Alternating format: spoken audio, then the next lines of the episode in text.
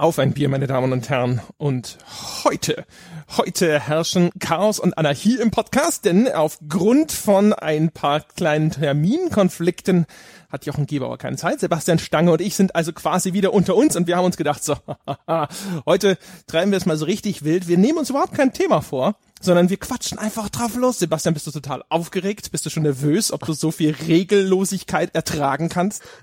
Meinst du, sie nehmen uns das ab, die Zuhörer, als tolle, als tolle Innovation, nicht als Versagenseingeständnis? Hallo, ich habe das gerade alles richtig schön verpackt mit äh, Herzchen und Staniolpapier noch drumrum. Jetzt mach's nicht kaputt. Ja. Außerdem wird es total super. Es ist eine Wundertüte. Wir wissen selber noch nicht, was heute alles drinstecken wird, ja, das, das kann eigentlich nur hervorragend werden. Oder es wird das große Äh-Fest. nein, nein. Die Äs, und da bin ich ein bisschen stolz drauf, die habe ich mir ein bisschen mehr abtrainiert in den vergangenen Aufnahmen. Es tritt immer noch auf. Und ich hoffe, ich werde irgendwann euren Level erreichen. Sich das Ä abzugewöhnen, ist eine harte Geschichte. Ja, eben.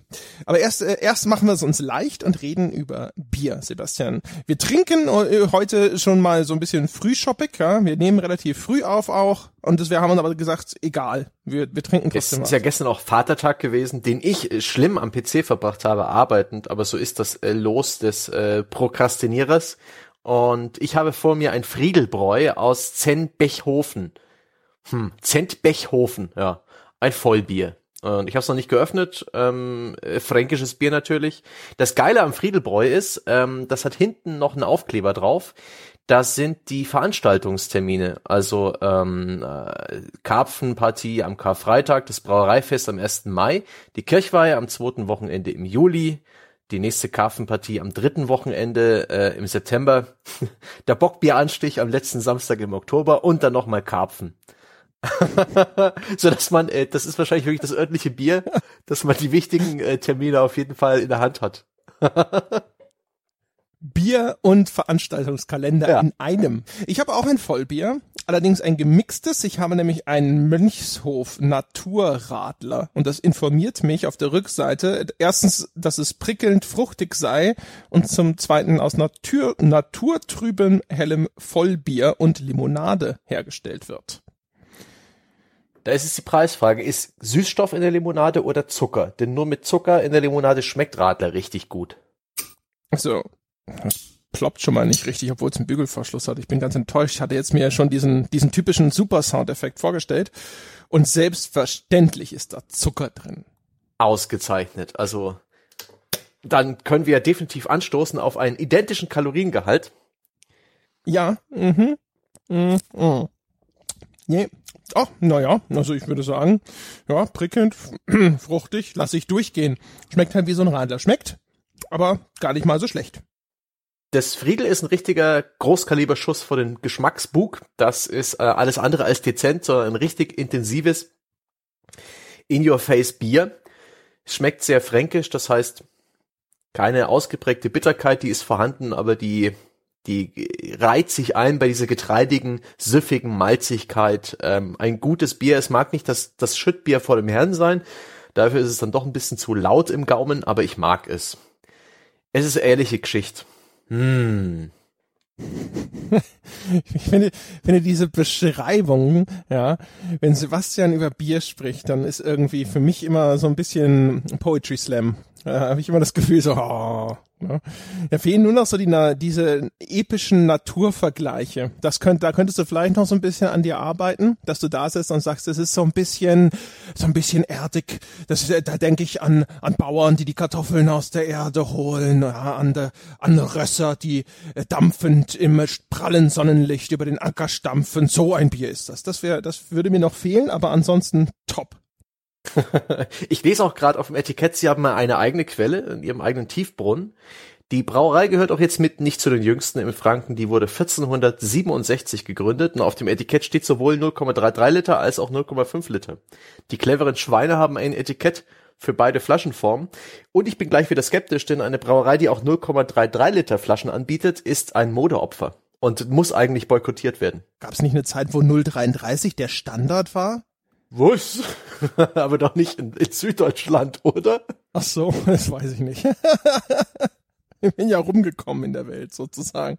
Naja, ich muss noch äh, der, der Ordnung halber dazu sagen, das äh, Mönchhofsradar, das haben mir Inken und Peter vermacht. Ich glaube, das ist auch das letzte aus deren Lieferung damit. Falls da draußen jemand die ganze Zeit übrigens zögert, mir Hörerbier zu schicken, ist jetzt langsam geht's zu Ende. Es ist eine, eine, eine bewährte Podcast-Tradition, die hier anscheinend äh, einen Abbruch gefunden hat. Oder es geht jetzt alles nur noch an Sebastian. Das weiß ich nicht. Ich habe noch zehn Bier ungefähr offen. Die kommen alle vom Darmstädter Hörertreffen. Und die werde ich auch irgendwann noch verköstigen. Aber die standen jetzt warm. Ich hatte bloß das Friedel und viele andere im Kühlschrank, so Männertagsreste. Und deswegen muss ich die auch irgendwann noch vernichten. Und wenn die alle sind, dann mache ich noch mal äh, einen kurzen Aufruf. Apropos Aufrufe, ich würde ganz gern noch ein, zwei Sachen an unsere Hörer richten hier im gratis hörbaren Podcast, um, um ein bisschen mehr fruchtbaren Boden für diese kleinen Informationssamen zu haben. Darf ich? Bitte.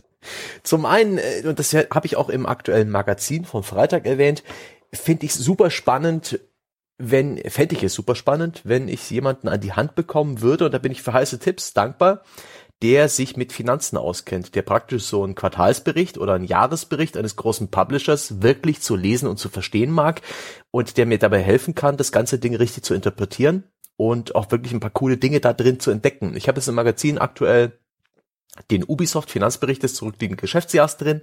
Da sind einige Informationen auch für Laien wie mich offensichtlich, zum Beispiel, dass äh, dieses Jahr ein neues The Crew kommen wird oder halt ein signifikantes Update. Ich rechne eigentlich mit dem The Crew 2, was Ubisoft so noch nicht kommuniziert hat und noch ein paar andere Sachen, wie sie halt ihr Geschäft langsam wirklich dramatisch auf digital und Game of a Service ausrichten und wie das auch in den Zahlen sich widerspiegelt aber das sind dann hinten noch so Bilanzlisten, große Tabellen, äh, die Asset-Aufschlüsselung, die äh, das Verhältnis von von Schulden und irgendwelchen Liabilities, ähm, der Cashflow.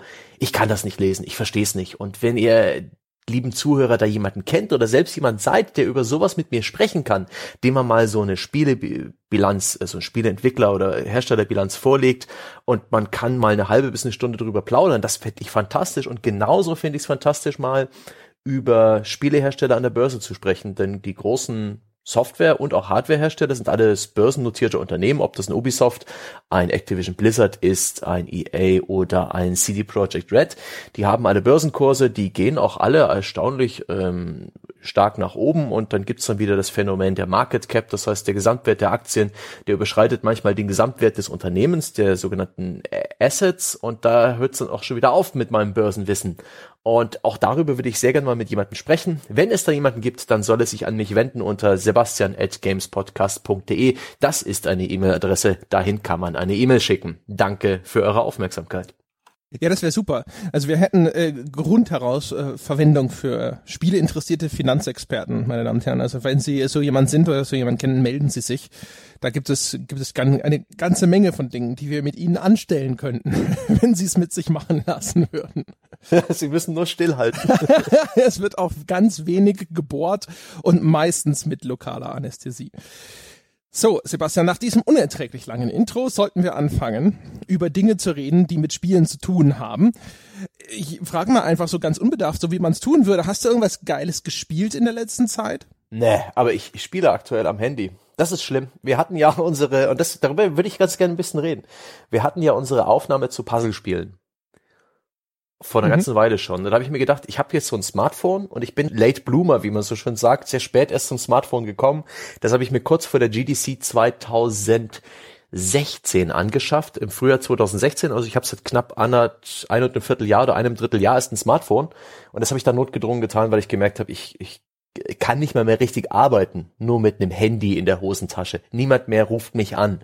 Leute sind irritiert, wenn ich ihnen SMS schreibe und es hilft alles nichts. Also her mit dem Ding und ich habe darauf nie gespielt. Ich habe mir irgendwann mal so ein Mobile Humble Bundle gekauft und diese ganzen APK-Dateien installiert, aber fand das alles irgendwie langweilig und fitzelig und ich habe auch ein relativ kleines Smartphone, deswegen waren viele dieser Spiele gar nicht dafür geeignet und habe das dann lange, lange, lange wieder komplett fallen lassen. Aber jetzt, jetzt zocke ich wieder und ähm, da habe ich wirklich ganz blöd sogar auf dem Smartphone nur, nicht auf dem Browser, mal gegoogelt, was gute Match 3 Puzzlespiele sind. Und habe mir dann den nächstbesten Vorschlag runtergeladen. ich blöde Sau. okay, äh, wie ist dieses Experiment denn ausgegangen? Also ähm, der, der Top-1-Vorschlag ging gar nicht, weil der wollte im Internet verbunden sein. Das ist bei mir, ich bin ja jemand, der beim Smartphone kein Datenvolumen hat, sondern immer noch die alte Simio Prepaid-Karte von vor zehn Jahren. ich habe mir jetzt Ad Adventure Express runtergeladen von Adult Swim Games und dem Entwickler Pickpock. Das ist eine ganz seichte Geschichte, wo man eben diese Dreierreihen bilden muss, um so in einer Art Puzzle Quest, glaube ich, hieß das auf dem DS, um Gegner zu besiegen. Also für verschiedene Angriffe und ähm, ganz simpel. Es ist ziemlich grindy und auch nicht allzu schwierig. Man muss halt Zeit reinstecken. Aber es ist ein wunderbarer ähm, Radiergummi fürs Hirn. Man kann einfach zehn Minuten wegmachen damit oder auch mal eine halbe Stunde reinstarren. Das gefällt mir gut, verbraucht Akku ohne Ende und das hat diese schöne Eigenschaft. Es ist natürlich ein Free-to-Play-Spiel mit Bezahlmodell, aber das nervt gar nicht so sehr. Ich habe da noch nie die, die Versuchung gehabt, da was äh, zu bezahlen. Und es hat mich regelmäßig so nach einem gewonnenen Kampf mit einem Pop-up aufgefordert, hey, schau dir doch ein Werbevideo an. Kriegst du vielleicht noch ein bisschen was. Und ich habe das jetzt einen Monat lang ignoriert und vor kurzem mal gemacht, ja, wieso nicht? Schaust dir das Video an. Und ich bin begeistert, ja. Schaut man 15 Sekunden lang irgendein bescheuertes Video an, über das man gerne noch lachen kann. Ich habe auch sehr viel jetzt gelernt über ähm, gute versus schlechte Trailer zu Handyspielen. Und und dafür gibt's richtig viel Ingame-Kohle. Also ich werde im Verhältnis fürstlich dafür entlohnt. Das sind zum Teil doppelt so viel Goldmünzen, wie ich sonst äh, durch einen gewonnenen Kampf verdienen würde. Und das hilft mir deutlich beim Grind. Und das macht das Spiel noch viel angenehmer. Und ich, ich hätte das nie von mir gedacht, dass ich mal äh, gerne mehr Werbung anschaue auf meinem Mobilgerät, um im Spiel weiterzukommen. Ich bin willfähriges Opfer geworden. Aber ja, willfährig. Äh, ich find's echt lustig. ich muss gestehen, ich habe tatsächlich sogar auch jetzt vor kurzem mal wieder äh, Spiele auf dem Handy angefangen. Ich glaube, boah, ich weiß es gar nicht mehr. Irgendwas hat mich dazu inspiriert. Irgendjemand hat wahrscheinlich wieder mal gesagt, so ja, ne, und ihr seid ja sowieso so ein bisschen auf diesem Mobile-Auge blind, was ja auch äh, quasi etwas ist, was wir meistens rundheraus immer zugegeben haben. Man muss sich ja auch so ein bisschen entscheiden. Wir können ja nicht alles spielen und als äh, bekennender Free-to-Play-Hasser ist für mich irgendwie immer das Logische hinten wegfallen lassen, alles was auf Mobile erscheint. Und äh, also in dem Bewusstsein, dass da natürlich zwischendrin immer mal wieder auch richtig gute Spiele erscheinen, die jetzt gar kein Free-to-Play haben und vielleicht sogar mal zwischendrin irgendwo ein Free-to-Play-Spiel ist, das tatsächlich gut ist aber ja, wie gesagt, es ist halt einfach relativ einfach zu sagen, so, na gut, aber das ist halt der Bereich, den decken wir nicht ab. Der interessiert jetzt auch nicht so irrsinnig, also mich nicht so irrsinnig und deswegen lasse ich's. Und jetzt habe ich tatsächlich, also ich habe zwei Sachen gespielt. Eins, das kann ich ganz gut tatsächlich erklären, äh, warum ich das gespielt habe, nämlich das ist das Super Mario, Mario Run. Das äh, habe ich ja schon mal erzählt. Also da habe ich mal ganz kurz über diese asymmetrische Belohnung gesprochen. Aber das ist an sich ein echt cooles Spiel. Also das ist wirklich sehr gut. Es ist halt spielmechanisch sehr schön reduziert fokussiert auf das Wesentliche und das macht wirklich Spaß. Das ist auch so ein Ding, das kostet irgendwie 10 Euro.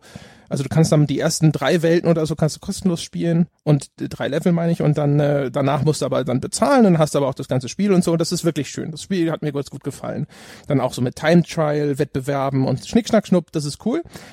Ähm, das andere Spiel, das ich mir tatsächlich runtergeladen habe, ist allerdings auch äh, eher oh nein, so Kategorie mir, peinlich. Weil ich habe mir so ein Sniper-Spiel für mein Handy runtergeladen. Hast du die Dinger schon mal gesehen? ja. Es ist wirklich super primitiv. Im Grunde genommen, du sitzt halt irgendwo auf einem Dach, äh, du kannst dann halt reinzoomen mit deinem Zielfernrohr, du äh, visierst an über die Bewegungssteuerung, also du kippst dann das Handy, um halt dieses äh, Zielfernrohr, dieses Fadenkreuz auszurichten und du tippst auf den Bildschirm, um zu schießen. Und es gibt dann halt immer eine Zielperson, die wird dir halt vorher gezeigt. Du kriegst so, ein, so eine Art äh, Mugshot, so ein Steckbriefbildchen und die hat dann halt immer irgendwelche Eigenarten. Die haben dann halt lilafarbene Kopfhörer auf oder sowas. Und da ist da unten dann so ein Straßenszenario, da laufen ganz viele Figuren rum und dann musst du halt mustererkennungsmäßig möglichst schnell erkennen, das ist deine Zielperson, wenn die irgendwo auftritt. Und die läuft dann von A nach B und du musst sie in der Zeit halt eliminieren und wenn du das nicht in der Zeit schaffst, dann hast du halt verloren. Und das habe ich tatsächlich durchgespielt, den Scheiß. Aus mir relativ unerfindlichen Gründen. Es war, es ist, es ist dumm. Es ist tatsächlich etwas, wo man sich so ein bisschen fragt, so, äh, äh, mein Gott, ja, was tust du da? Also äh, du, du spielst ein Spiel, in dem es immer nur darum geht, das ist der Typ, den du erschießen sollst, finde ihn, ja, und dann findest du irgendwo diese Figur und schießt dir in den Kopf und das halt wieder und wieder und wieder und wieder und wieder. Aber äh, das war am Anfang so simpel und einfach, dass ich relativ gut vorwärts gekommen bin. Ist natürlich auch, eigentlich hat es eine Free-to-Play-Mechanik in der Hinsicht, dass du kriegst halt, glaube ich, irgendeine Form von Punkten oder irgendeine Art von virtueller Währung in diesem Spiel. Damit kannst du dann auch bessere Gewehre kaufen. Und wenn du zu häufig versagst, dann ähm, musst du wieder warten, bis sich diese Versuche aufgeladen haben. Du hast, glaube ich, nur fünf Versuche oder sowas gehabt für ein Level. Und äh, wenn du es in fünf Versuchen nicht geschafft hast und so, dann hat es halt ein bisschen gedauert, bis du wieder einen neuen Anlauf freigeschaltet hast, beziehungsweise du konntest es natürlich frei kaufen, glaube ich ja, das, was ich nie gemacht habe. Und ich kam aber so gut vorwärts und ich hatte halt einfach auch gar keinen Bedarf an neuen Waffen, weil, warum? Ja, ich sehe eh nur das Zielfernrohr von dem Ding. Ja, ich habe gut getroffen, äh, mehr Stabilität und so war eigentlich nie notwendig. Das wusste das Spiel, glaube ich, auch, weil das gab dann später Level, da hat es mich dann sozusagen gezwungen, eine neue Waffe zu kaufen, weil es gesagt hat, ja, aber der ist jetzt 200 Meter entfernt und dann brauchst du halt das mit dem und dem Zielfernrohr, weil sonst triffst du den nämlich gar nicht mehr. Aber ähm, das habe ich tatsächlich echt lange gespielt. Das hat mich so ein bisschen darüber nachdenken lassen, wie effektiv so simpelste Billo-Spielmechanismen manchmal sein können. Auch wenn sie diesen, dieses, diese, diesen Sweet Spot treffen zwischen Anforderung und Erfolg. Es war nicht völlig idiotentrivial, so dass ich nur noch einen Knopf gedrückt habe. Du musstest schon ein bisschen was machen, musstest auch so ein bisschen vorhalten, ein bisschen abschätzen, wo ist die Figur in dem Moment, wo diese Kugel da ankommt. Aber auf der anderen Seite waren die Bewegungsgeschwindigkeit und mhm. die Vorhersehbarkeit von diesen, diesen Pfaden, auf denen sich dann diese KI bewegt hat, war einfach so eindeutig und die Ballistik war so simplifiziert, dass es sehr einfach war, einfach trotzdem zu treffen. Immer diese schöne Zeitlupenanimation, wie man es so kennt, die der Kugel dann auf ihrem Flug folgt bis zum Einschlag. Hinreichend blutig in seinen Animationen, dass ich gedacht habe, so, huh, ja, das ist etwas, was in diesem Play Store quasi frei verfügbar ist für jedes Kind auf dieser Welt, sofern seine Eltern nicht verantwortungsbewusst genug waren, diese Jugendschutzeinstellungen vorzunehmen.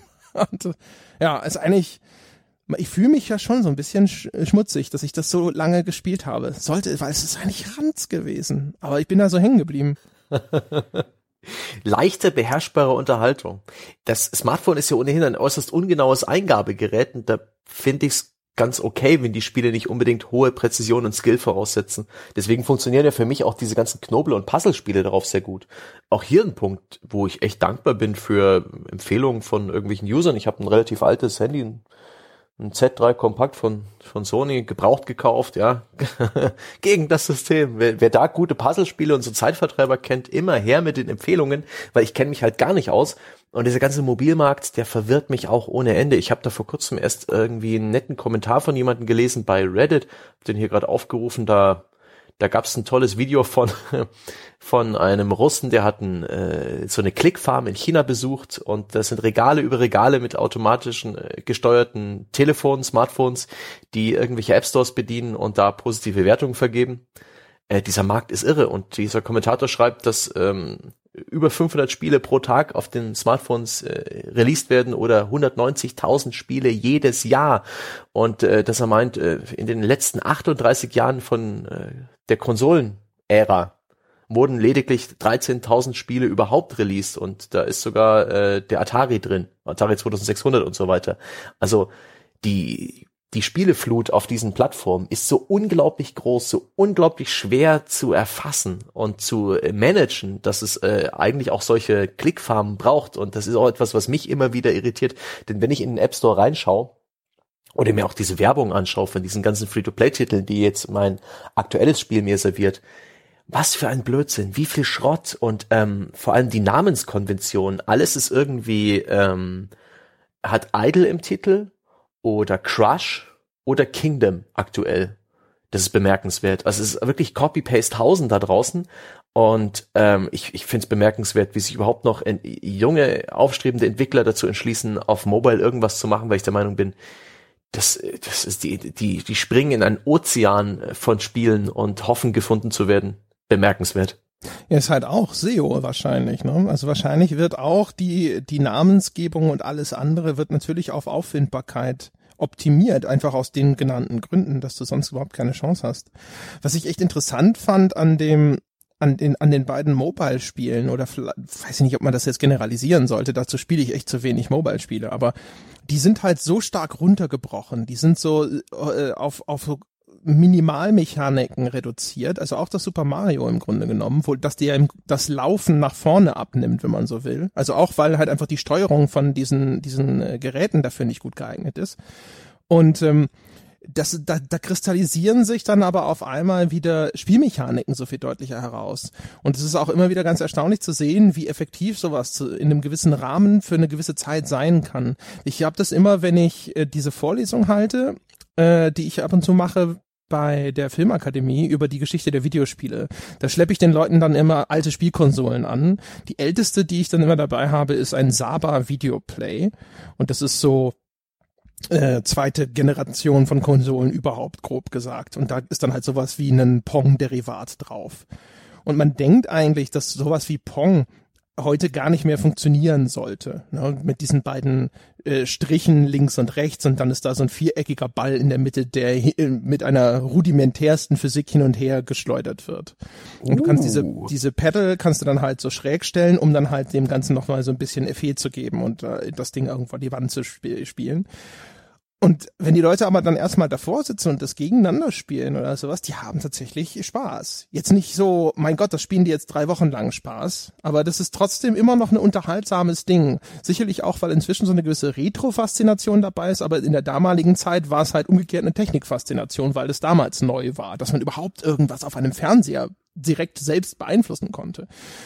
Und äh, bei den Handygames geht es mir manchmal auch so, dass ich davor sitze und mir denke, eigentlich ist es etwas, das wahrscheinlich gerade für so Game Design Studenten oder sowas ist das bestimmt guter Anschauungsunterricht, weil dann halt auf einmal so viel klarer hervortritt, was so äh, einzelne Spielmechaniken bewirken, wie die funktionieren können. Also das ist sowas total simples wie okay, du musst also jetzt hier quasi erstmal, hast du so eine Art Wimmelbildspiel, du musst diese Figur in einer Masse von Figuren finden, du hast vorher diese identifizierenden Merkmale mitgeteilt bekommen und dann hast du halt einfach so diese Aufgabe, so finde das Ding. Ne?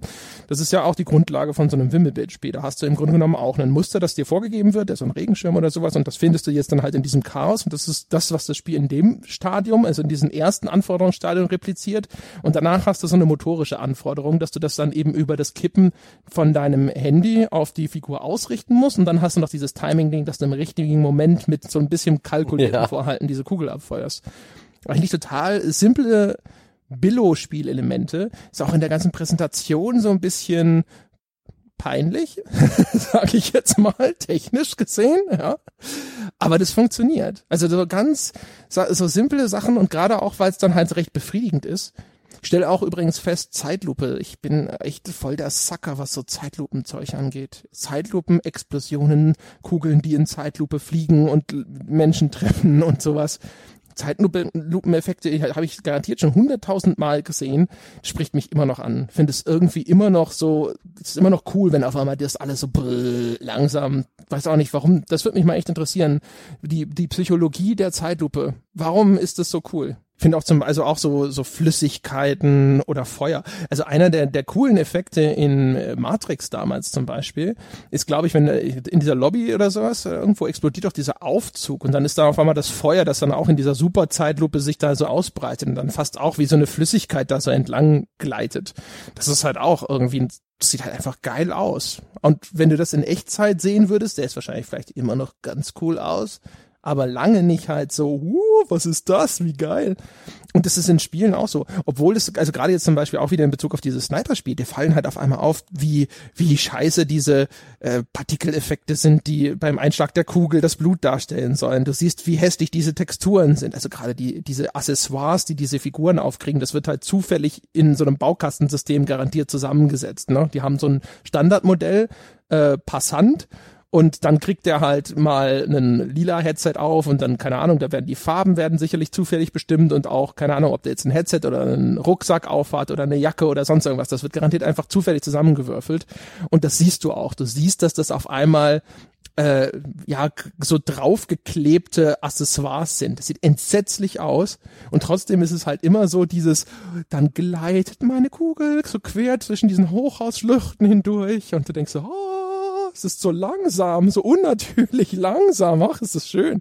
Das ist echt ganz, ganz bizarr. Ach, schön. Ja, Mobile Games ist ein komisches Feld. Ich denke, die haben eine ganz andere Rolle als Spieler am PC oder an der Konsole. Die dienen zur Zerstreuung, die müssen in kleinsten Dosen genossen werden. Ich glaube, das ist noch sogar noch was anderes als ein dedizierter Handheld, wo andere Spiele gespielt werden. Die Eingabemöglichkeiten sind entweder ungenau oder sehr primitiv. Also mit der Touch-Steuerung bin ich der Meinung, kann man einfach nicht präzise sowas wie ein Ego-Shooter oder diese Portierung von GTA oder sowas wirklich gut spielen. Die Tilt-Steuerung halte ich auch für, die hat der Teufel gemacht. Das Einzige, was man wirklich gut machen kann, ist äh, präzise tippen. Deswegen gibt's ja auch sehr viele solche Endless Runner-Spiele, die, die ganz äh, erfolgreich sind. Dann kommt noch die Tatsache, dass es unglaublich viele Technikversionen gibt von der Hardware alle möglichen Leistungsstufen von ARM-Chipsätzen, alle möglichen Auflösungen, an die sich die Handyspiele halt ähm, mit ihrem Interface anpassen müssen. Ein ganz eigenes Feld. Wir könnten auch tatsächlich mal mit einem Mobile-Entwickler ein bisschen darüber sprechen und ein bisschen über den Kampf, ähm, um in der ganzen Wurstsuppe mal irgendwie oben zu schwimmen und da gesehen zu werden. Ich habe auch den Eindruck, dass der wir, wir stecken halt echt nicht so tief drin. Also ich recherchiere echt selten mal ein Spiel, das ich mir kaufe. Ich frage auch lieber Leute. Ich habe echt den Eindruck, in den App Store schauen, was in den Top 10 oder Top 100 ist oder Leute fragen. Ich habe den Eindruck, das sind die beiden Möglichkeiten, wie Leute an neue Spiele kommen. Da gibt's ja nicht so ein großes Bedürfnis an, an Spieletests, an Testvideos und so weiter, wie es eben die in Anführungszeichen ernsthaften Zocker tun. Und Geld ausgeben ist erst recht eine ziemlich ungewöhnliche Sache, glaube ich. ja, in der Tat. Ach, ich weiß gar nicht. Also diese Top Ten Listen, zumindest im Play Store, finde ich relativ unsäglich. Was ich da sehe, das interessiert mich meistens nicht. Ist natürlich häufig auch dann dominiert von sowas wie Clash of Clans und so. Ich habe Clash of Clans vor Jahren mal angespielt. Ich weiß nur, es einfach furchtbar scheiß öde fand. Ich, das, eins, was hängen geblieben ist, ist, dass man da äh, Ressourcen musste man von Hand einsammeln. Also du hast ja, du baust da ja so eine kleine Siedlung auf in Clash of Clans und dann schickst du auch, glaube ich, irgendwann Truppen raus nach Schnick, Schnack, Schnupp und so, keine Ahnung. So ein bisschen wie eine Echtzeit-Travian, glaube ich. Keine Ahnung. Ich habe keine Ahnung. Also wirklich, ich habe keine Ahnung mehr davon. Aber ich erinnere mich daran, dass dann über den Produktionsgebäuden dann so kleine Dinger aufploppen. Und das ist dann so deine, deine Währung, deine Ressourcen. Und die musst du aber einsammeln. Also du musst das dann anklicken, damit es sozusagen als Ressource zur Verfügung steht. Und da habe ich auch gedacht, so, das ist, das ist doch Beschäftigungstherapie, schickt es einfach automatisch auf mein Konto. Wenn du es dann machst, dann verstehst du schon, warum sie das tun, weil das natürlich ein sehr befriedigendes Ding ist, Geld einzusammeln. Ja, das ist so ein bisschen wie der, den, den Steuereintreiber per Knopfdruck zu spielen. So, meins, meins, meins, meins, meins, meins, meins. Aber Gott, also ich, ich fühle mich ja auch wirklich hinreichend ignorant. Ja, wenn Christian Schmidt diese Folge hört, dann äh, stehen ihm schon wieder die Tränen in den Augen aufgrund meiner wirklich willfährigen Ignoranz gegenüber diesen ganzen Mobile Games. Ja, werde ich regelmäßig für getadelt, dass ich das alles immer so einfach so abtue. Aber äh, ich, aus irgendeinem Grund auch das ganze Art Design zum Beispiel. Wenn ich die Top 10 von Mobile Games durchschaue, normalerweise ist es für mich unerträglich, diesen immer gleichen Comic-Look zu sehen. Oh ja. Äh, das ist so furchtbar. Diese Figuren, ihre Fressen, wenn ich die schon sehe, dieses generische, glubschäugige, immer gleich schattierte da könnte ich ausrasten. Ähm, auch da, es gibt bestimmt ganz, ganz, ganz viele Ausnahmen, aber ich, ich sehe das dann halt immer wieder und denke mir schon, ich, sobald ich das erste Mal wieder mit so einem Artwork konfrontiert werde, so, ah, vielleicht doch lieber auch den, an den Laptop gehen oder vielleicht doch lieber den 3DS auspacken. Ja, aber ich, äh, es gibt ja auch wirklich gute Sachen im ganzen Mobile-Bereich. Auf den Tablets zum Beispiel zockt sich wohl sehr viel besser, weil da auch Sachen funktionieren, die ein bisschen kleinteiliger sind. Insbesondere sind gerade richtig beliebt äh, Versoftungen von alten Tabletop-Spielen oder Kartenspielen von Anno dazu mal, der 70er, 80er und 90er. Die erleben gerade so ein kleines Revival. Ich habe mir auch schon mehrere YouTuber so angeschaut, die sowas gespielt haben. Das sind so klassische Kartenspielmechaniken, sowas wie ähm, Magic the Gathering und ähnliches, wo man eben Karten auslegt, wo man Energiepunkte sammelt, äh, Siegpunkte gewinnt und das Ganze eben Multiplayer spielen kann oder gegen die KI.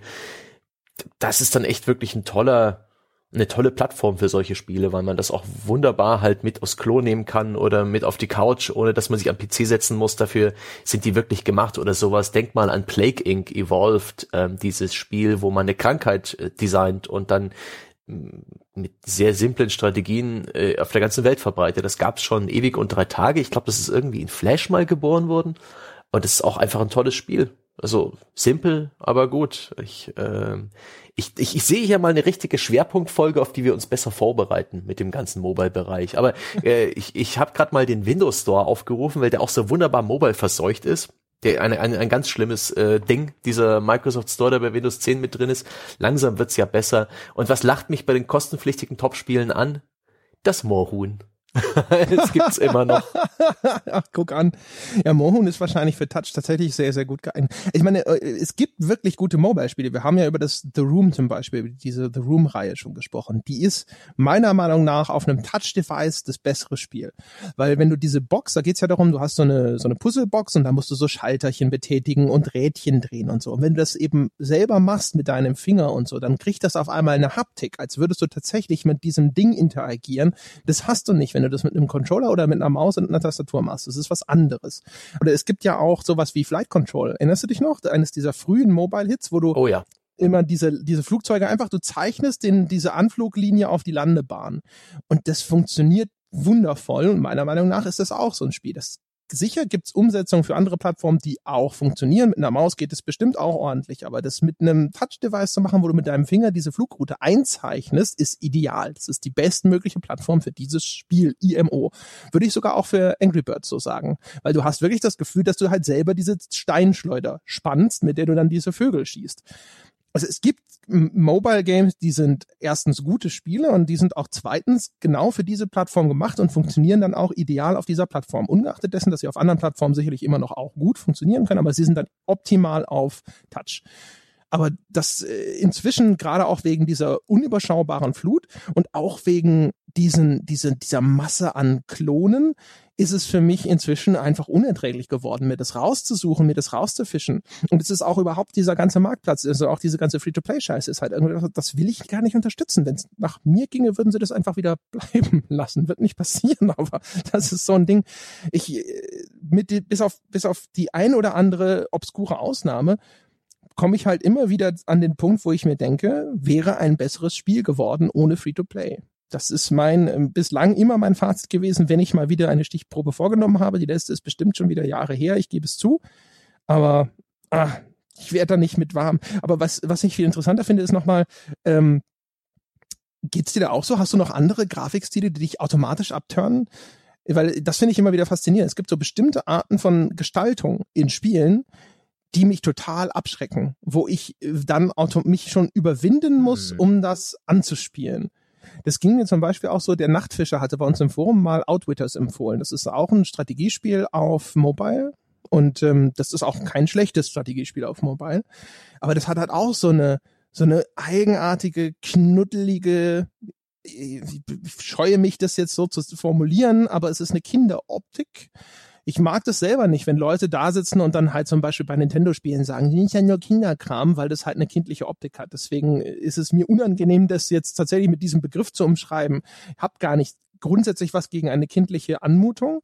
Aber es gibt auf Mobile bestimmte Arten von grafischer Gestaltung, mit denen habe ich echt ein Problem. Also da, dann, dann sitze ich da und das ist für mich irgendwie so visuell unzugänglich, dass ich dann irgendwann sogar manchmal bei äh, eigentlich guten Spielen sage so, hm, ich verliere das Interesse. Ich, äh, ich, ich will irgendwie nicht mit diesen Figuren interagieren oder mit in dieser Spielwelt will ich gar nicht großartig lange Zeit verbringen. ist echt merkwürdig, weil ich immer sonst das Gefühl habe, dass ich da recht recht offen, recht grafikagnostisch bin, also auch so 8-Bit oder weiß der Himmel was. Also ich kann ja auch mit Uralt-Konsolen hier interagieren. Ich habe ja selber so diese ganz alten Dinger, und spiele dann da manchmal Sachen drauf, die, das kann man nicht mal wirklich Grafik nennen, aber das interessiert mich und das fasziniert mich. Und bei manchen Sachen bin ich so raus. Hast du das auch? Boah, Alter, du hast mir gerade eine Frage gestellt und ich setze seit gefühlt drei Minuten zur Antwort an. du fragst weiter. Super. nee, ähm, äh, schwierig, diese, dieser super deformed Look, obwohl er nicht, obwohl es nicht der richtige Begriff ist. Super deformed ist eher sowas aus Asien mit den Riesenköpfen und den kleinen Körpern, und der ist sogar teilweise ganz stilvoll. Aber ja, dieser kindliche globischäugige Comic-Look, wie du ihn beschreibst, den noch Candy Crush Saga hat und andere Spiele, den kann ich echt nicht leiden. Ansonsten stoßen mich dann auch zu primitive Grafiken ab, wenn es einfach zu zu dahingestudert wird, wenn das eine nicht zum anderen passt, wenn äh, irgendwie fünf Schriftarten im Spiel drin sind, sowas macht mich, sowas nervt mich. Ähm, inkonsistente, offensichtlich ein bisschen unerfahrenes Artdesign. Sowas, sowas kann ich nicht haben, wenn es einfach zu zu billig aussieht. Es gibt so Spiele, die machen so eine Art Pixel-Look, der so ein bisschen an MS Paint erinnert. Das kann ich auch nicht leiden. Und vor ein paar Jahren, so in der PS2-Ära, hatte ich eine kleine Allergie gegen den Cell-Shaded-Look, weil er eine Zeit lang echt overplayed war. Aber das ist inzwischen auch lange her ich denke, inzwischen geht der schon wieder. Obwohl ich sehr, sehr skeptisch gegenüber dem neuen Look von äh, Borderlands bin. Da gab es eine Präsentation auf der GDC. Ich fand den Look von Borderlands noch nie cool. Habe ein riesiges Problem damit, dass so ein komplexes, detailliertes Spiel sich grafisch so in die Steinzeit zurückbombt mit diesem Cell-Shading-Look. Äh, bin da sehr gespannt, ob das irgendwie etwas wird mit Hand und Fuß. Ja, Cell-Shading, mit dem bin ich immer noch nicht so 100% wieder verheiratet. Aber ja. Und mir, übrigens habe ich hier gerade den Windows Store offen gehabt und habe gerade entdeckt, oh, Call of Duty Heroes, auch so ein Basenbauspiel, was einen wahrscheinlich dann lange, lange an die Kette nimmt und mit Free-to-Play-Mechaniken zuballert, kommt direkt von Activision. Hervorragend. Und ich hatte bloß die Store-Seite offen und ein kleiner Blick hinter die Kulissen. Ich schalte regelmäßig das Mikrofon stumm, wenn André redet, um einfach Störgeräusche zu vermeiden. Das erlaubt mir auch mal die Nase zu putzen oder mal zu räuspern. Und dann habe ich jetzt, weil du ja offensichtlich eine Frage gestellt hast und ich war bereit zu antworten, habe ich schnell die Space-Taste gedrückt und äh, ich hatte die Maus über dem dem leise Stell, also über dem Mute-Knopf, aber ich hatte den Fokus noch auf der Store-Seite und es reicht auf der Store-Seite einfach die Space-Taste zu drücken und ich habe mir Call of Duty Heroes installiert. Elender Mist. You got me, Microsoft. Ja, Wertschätzung nächste Woche, meine Damen und Herren. Bestimmt nicht.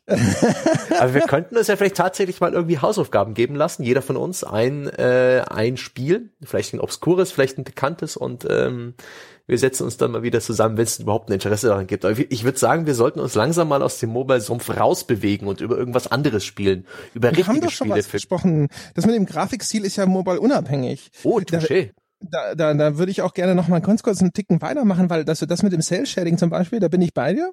Also als Borderlands zum Beispiel. Borderlands 1 ist ja, ist ja gestartet mit einem eher realistischen Grafikstil und dann haben die gewechselt auf Cell-Shading und das habe ich zuerst habe ich diese Entscheidung gehasst. Dann habe ich es gespielt und fand den aber echt ganz cool, muss ich sagen. Also ich finde Borderlands, wenn man es sieht auf Screenshots, finde ich scheiße aus. Wenn man es spielt, finde ich es cool. Ähm, es gibt aber noch was, was ich auch immer sofort sehr, mega abturnig finde und das ist der Look von vielen deutschen Adventures, die mit gerenderten Figuren arbeiten. Gerade sowas, ja. wenn ich das, weißt du, das Cover von irgendwelchen Geheimakte Tunguska oder sowas, diese schlecht gerenderten Figuren oder auch überhaupt, also ich habe auch grundsätzlich meistens ein Problem mit deutschem Charakterdesign. Ich finde, die viele, viele, viele, viele Figuren in deutschen Spielen sehen irgendwie so bland aus. Das könnte auch irgendwie so ein Stock-Charakter sein, den du auf irgendeiner 3D-Modeler-Börse eingekauft hast. Und sowas ist auch für mich immer so automatisch so ein, ah, will ich das wirklich spielen? Weiß nicht.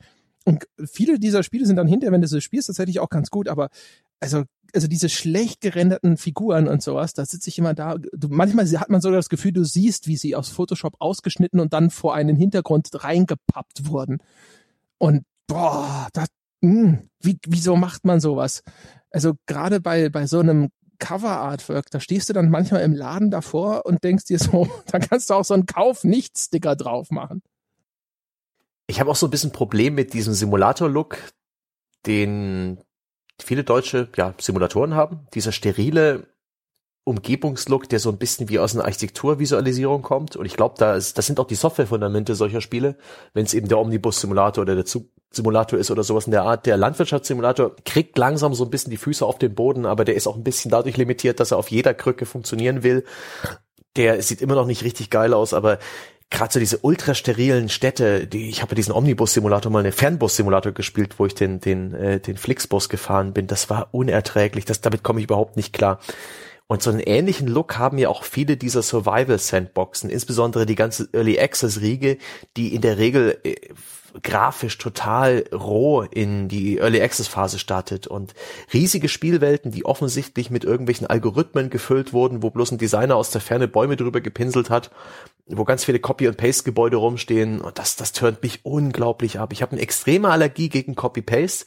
Ich liebe es äh, wirklich die den, den Pinselstrich, ja, das Handwerk eines Designers irgendwo zu erkennen. Deswegen hat mich auch sowas wie Edith Finch unglaublich begeistert, weil das einfach wirklich eine handgemachte, äh, detailreiche Umgebung war, die offensichtlich mit, mit viel Liebe und viel Mühe geschaffen wurde. Und andere Spiele, auch Plattformer zum Beispiel, die bestehen oft aus so einem Baukastensystem. Und sobald es so baukastig wird, tönt mich das unglaublich ab. Und dann sind so Spiele wie Orient the Blind Forest, wo halt offensichtlich das ist bestimmt auch ein Stück weit äh, aus dem Baukasten, aber man sieht's nicht so. Das ist nicht so blockig wie bei einem Super Mario. Super Mario beispielsweise würde ich das tatsächlich ein Stück weit vorwerfen. Die haben sich nie von diesem 8-Bit äh, Kachelsystem in den 2D-Spielen zumindest, die auf dem Handheld immer noch existieren, getrennt. Das ist jetzt natürlich ihre, ihr Clou und das ist mit Super Mario Maker, heißt das so? Oder es ist, hieß es ein anderer Titel, äh, auch eine tolle Plattform für User-Generated Content geworden, weil es ist auch berechenbar und man kann das super teilen und sich abzeichnen und so weiter, aber äh, nicht so mein Fall. Das ist irgendwie, diese Mustererkennung setzt dann ein und verdirbt mir dann automatisch den Spaß. Ja, das kann ich verstehen. Ich hatte das immer als ein großes Problem mit Halo.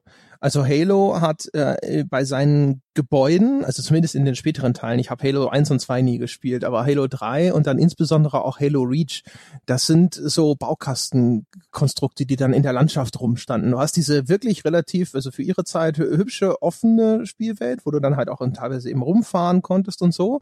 Und dann kommst du aber zu diesem nächsten Konstrukt und das ist dann, oder auch wie in Mass Effect, wenn du, als es die Planetenerkundung noch gab, wo dann halt einfach diese typischen äh, äh, hier ist eine Forschungsstation, Module aneinander geflanscht wurden. Mal ein bisschen anders hier und da, aber halt eben erkennbar die gleichen Versatzstücke neu arrangiert. Und dann eben auch noch, natürlich sind die dann auch äh, irgendwie hässlich. Da gibt's dann halt keine schönen Texturübergänge oder sonst irgendwas, sondern die sind dann teilweise sogar von den Texturen extra monoton, weil dann kannst du es halt beliebig zusammenpuzzeln. Während wenn die jetzt natürlich in irgendeiner Form sehr individuell sind, dann passt das eine vielleicht zum anderen nicht und dann ist ja das ganze System wieder für die Katz. Und das hat mich da auch immer so abgeschreckt, wo ich dachte so, ja, the next one. Ist ganz ulkig. Ist viele Innenräume in Shooter sind ja auch entsetzlich eingerichtet, völlig unlogisch. Gerade die Halo-Spiele haben ja komplett nackte Räume mit irgendwelchen Terminal-Texturen an der Wand und das war's. Das ist ja völlig unrealistisch. Wo sind die Toiletten? Wo ist, äh, wo ist die Einrichtung? Wo sind Stühle? Wo ist äh, Dekor? Die meisten Shooter-Szenarien sind praktisch lebensfeindlich, steril, komisch. Viele, viele Spiele kriegen das nicht hin. Und das, obwohl es gar nicht so schwierig ist, wenn ich an das Ur Counter-Strike denke und an die Office-Map, da, da hat alles gepasst, ja. Da waren Toiletten, da waren Wasserspender, äh, PCs, die man zerballern konnte. Oder das könnte ein anderes Spiel gewesen sein, ein indiziertes. Aber Büros haben die, Nukem, ne? ja, Büros haben die, ähm, die Entwickler immer schon gut hinbekommen, weil sie offensichtlich nur nach rechts und links gucken mussten, um die, die Modelle zu bauen. Aber gerade so Wohnräume und andere Sachen äh, sind oftmals irgendwie komisch. Lagerhallen kriegen sie auch toll hin, aber alles Menschliche ist immer echt schwierig. Also wir hatten es ja bei, als wir über Edith Finch gesprochen haben, gerade dieses Haus und der Anfang von Uncharted 4 mit diesem ja mit Nathan Drakes Wohnung, die einfach wunderbar schmuddelig und echt aussah und bis in die Details bewohnt. Äh, das fand ich fantastisch. Das habe ich so in einem Spiel auch noch nicht mitbekommen. Das, das finde ich super. Das stimmt. Ist ulkig irgendwie, aber ich höre immer wieder diese, diese Wohnung von Drake aus Uncharted 4 am Anfang so als Beispiel. Ich weiß auch noch, dass Jochen das damals auch total cool fand und ich hatte die irgendwie gar nicht so cool in Erinnerung. Also die war schon gut gemacht, keine Frage.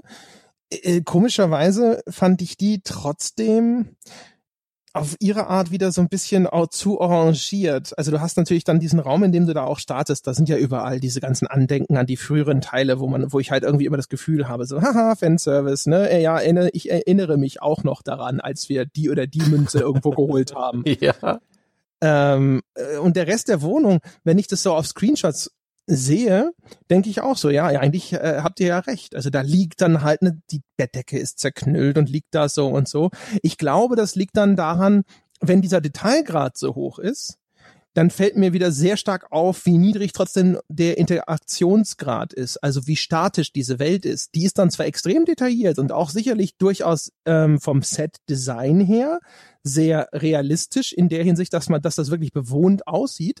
Aber wenn viel rumliegt und sich nichts bewegt, wenn ich da mit den Füßen drüber trampel, wenn es sich nichts bewegt, wenn ich da offensichtlich dagegen stoße, ja, gerade auch bei einem Third-Person-Spiel, wo ich dann tatsächlich dann den Körper auch sehe, der sich durch diese Spielwelt bewegt und der irgendwo eigentlich was bewegen müsste, wenn er dagegen läuft, dann wirkt sie für mich vielleicht genau deswegen dann auch wieder unrealistischer, weil so viel da ist, wo, mit dem Nathan in irgendeiner Form zumindest physisch interagieren müsste und das passiert nicht. Und dann sitze ich wieder da und denke mir so, ja, das ist schon wieder nur so eine komische, äh, alles ist aus Beton gegossen und so. Es ist fake, Nathan.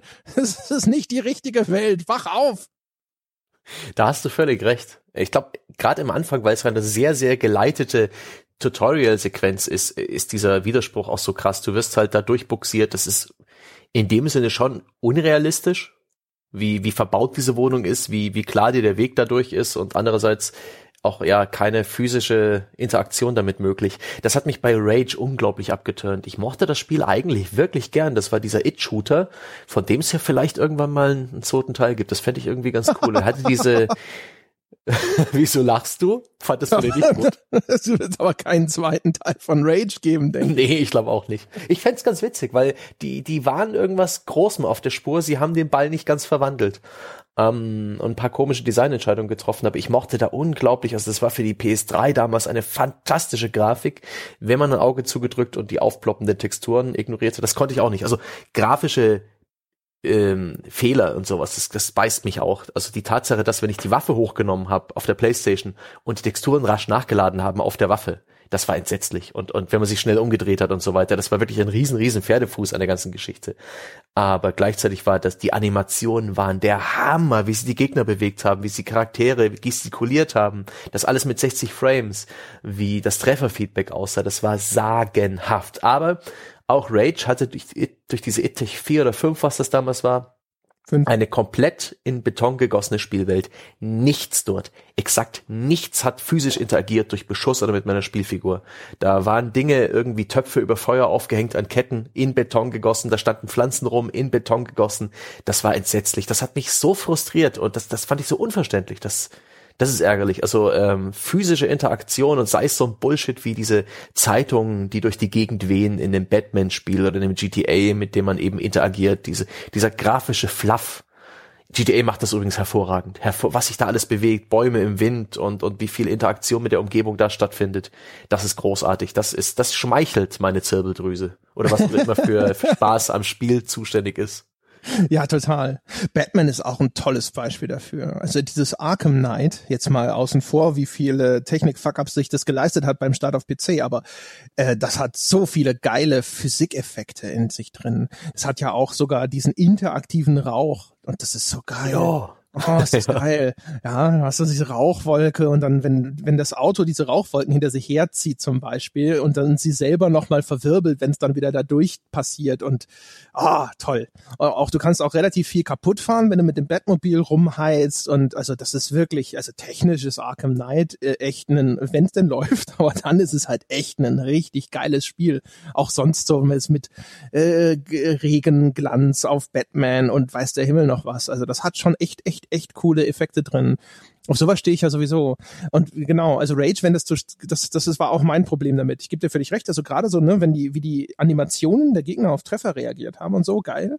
War übrigens ein Spiel, das ich auf Mobile gespielt habe. Es gab eine Rage, äh, What? Ja, eine Auskopplung von Rage auf Mobile, ja, als Rail-Shooter. Ähm, da bist halt automatisch durch diese Level manövriert worden und hast dann einfach nur noch da tipp, tipp, tipp, tipp, Gegner abgeschossen. Hatte auch einen eigenen Namen, Rage, bla, irgendwas, keine Ahnung. Obwohl, nee, ich glaube, es hieß sogar nur Rage. Das habe ich auf dem iPad damals gespielt. Das war äh, eine geile Technik-Demo. Es war jetzt wie, wie die meisten Rail-Shooter nicht so die spielerische Offenbarung offen gestanden, aber das war schon echt irgendwie äh, nett, weil ich damals hauptsächlich noch davor saß und dachte, so ist schon geil, was so ein iPad an Grafik darstellen kann. Respekt, ja. Und das Spiel selber, ja, mein Gott, das ist, äh, das lag ja, glaube ich, an dieser Mega-Texture-Geschichte, ne? Die im, im Grunde genommen ja. ja eine mega große Textur ist, die die ganze Welt überzieht, was dazu führt, dass du jeden jeden Übergang extra von einem äh, Grafiker anpassen kannst, was halt eine total tolle, realistische und auch detailreiche Anmutung dieser Spielwelt möglich macht. Aber diese Megatexture jedes Mal zu updaten, wenn du irgendwo was veränderst, ist wahrscheinlich dann halt nicht mehr drin und schon ist die Welt halt einfach so statisch wie nur was. Ach ja. Es gibt auch noch so andere Sachen. Erinnerst du dich zum Beispiel noch an die Zeit, wo man ein Unreal Engine 3 Spiel sofort erkannt hat? Ich hatte den Eindruck, die Unreal Engine 3 war so die, womit Epic dann seinen Durchbruch hatte in der breiten Masse. Und sie hatten da offensichtlich so ein paar Standard-Assets und Effekte und Grafikeinstellungen drin, so dass ich dann irgendwann, ah, Unreal Engine 3. Es gab eine witzige Zeit, wo man wirklich die Engine erkannt hat beim, beim Betrachten eines Screenshots. Das ist heute nicht mehr so der Fall. Auch die frühen Unity-Spiele, den sah man das irgendwie an. Das wirkte alles noch so ein bisschen primitiver. Inzwischen ist das ja alles sehr viel moderner und, und leistungsfähiger geworden und differenzierter. Da habe ich sogar einen Artikel drüber gemacht, über den Unreal-Look damals, noch in Krawallzeiten, weil das halt wirklich so, so frappierend typisch war. Also bestimmte Glanzeffekte auf Objekten zum Beispiel, die waren überall gefühlt gleich. Und ähm, das eine, was du schon sagtest, äh, war so ein bisschen die Lösung des Ganzen, dass halt die Leute gesagt haben, die Unreal Engine bringt halt eine Library mit. Ne? Die hat ein paar Standardeffekte. Und wenn du ein Entwickler bist, der auf sein Budget guckt, dann denkst du dir halt so, naja, die haben schon einen guten guten Shader für dieses Objekt glänzt metallisch und so sieht Holz aus und so weiter und dann nimmst du den halt. Warum was eigenes programmieren? Du steckst deine Ressourcen lieber in was anderes. Und das andere war, das fand ich tatsächlich ganz interessant, Gears of War war damals der Showcase-Titel, den Epic selber rausgebracht hat für diese Unreal Engine. Und ähm, war auch ein Riesenerfolg und war auch etwas, was visuell so der Benchmark war, zumindest so auf Xbox 360 damals. Und ganz viele Leute äh, haben sich dann eben genau auch noch daran orientiert. Also das war zumindest das, was mir einige Entwickler damals gesagt haben, dass wenn du so einen äh, Quality Leader hast, so nennt man das, was äh, visuelle Effekte angeht, dann schauen sich die Leute das an und sagen, okay, das ist jetzt sozusagen der aktuelle Grafik-Benchmark auf dieser Plattform. Das ist akzeptiert. Die Leute wollen mehr davon. Also möchte ich, dass mein Spiel ein bisschen aussieht wie Gears of War. Und wenn Gears of War also diesen Glanzeffekt benutzt und diesen Effekt für Regen und sonst irgendwas, dann benutze ich den halt auch. Dann hat es die gleiche Anmutung und dann wirkt es automatisch in den Köpfen der Leute, als wäre es qualitativ hochwertiger. Ob das jetzt tatsächlich in, in, in jedem Falle tatsächlich so stimmt und vor allem, wenn dann diese Flut von Titeln kommt, die alle so aussehen, ist natürlich wieder debattierbar. Aber das war so die, die Auskunft damals, als ich da die Interviews geführt habe. Zumal ja wohl meines Wissens nach jeder Lizenzhaber von der Unreal Engine, ich weiß nicht, ob es heute immer noch so ist, aber damals zumindest mit der Dreier oder der Vierer hat man auch noch die Source Codes bekommen der Epic-Spiele. Also man konnte auch Gears of War direkt auseinandernehmen und sich gucken, angucken, was sie da gemacht haben und wie sie es gemacht haben und das dann ins eigene Spiel übernehmen. Ich glaube, das ist auch ein Grund dafür, dass viele Spiele verdammt ähnlich aussahen, was einfach der Weg des geringsten Widerstands war, ähm, sich das abzugucken. Das ist aber heute tatsächlich, also für Leute, die sich auskennen, ist es, glaube ich, immer noch so. Es gab ja einen geleakten Screenshot von irgendwas, von irgendeinem Western-Spiel und dann gab es überall diese Meldungen. Ist das hier Red Dead Redemption oder ist das der, äh, ist das Far Cry 5, wo damals noch das Gerücht im Raum stand, dass Far Cry 5 ein Western-Shooter wird.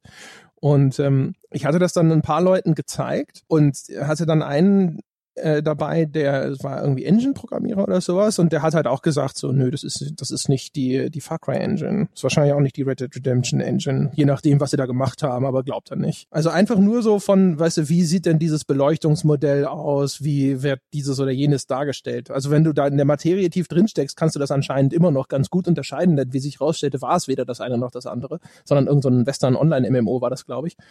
Aber äh, für mich war es tatsächlich in dem Moment war es ein bisschen so dass ich gedacht, also es war zumindest nicht unglaubwürdig. Ich habe halt mir das angeschaut, habe mir gedacht so, es könnte schon, könnte, so, könnte schon ein Western-Shooter von Ubisoft sein, könnte auch ein Red Dead Redemption sein, ist jetzt von der Qualität her, weißt du, so Detailgrad her und so weiter, sah es aus, als wäre beides irgendwo vorstellbar.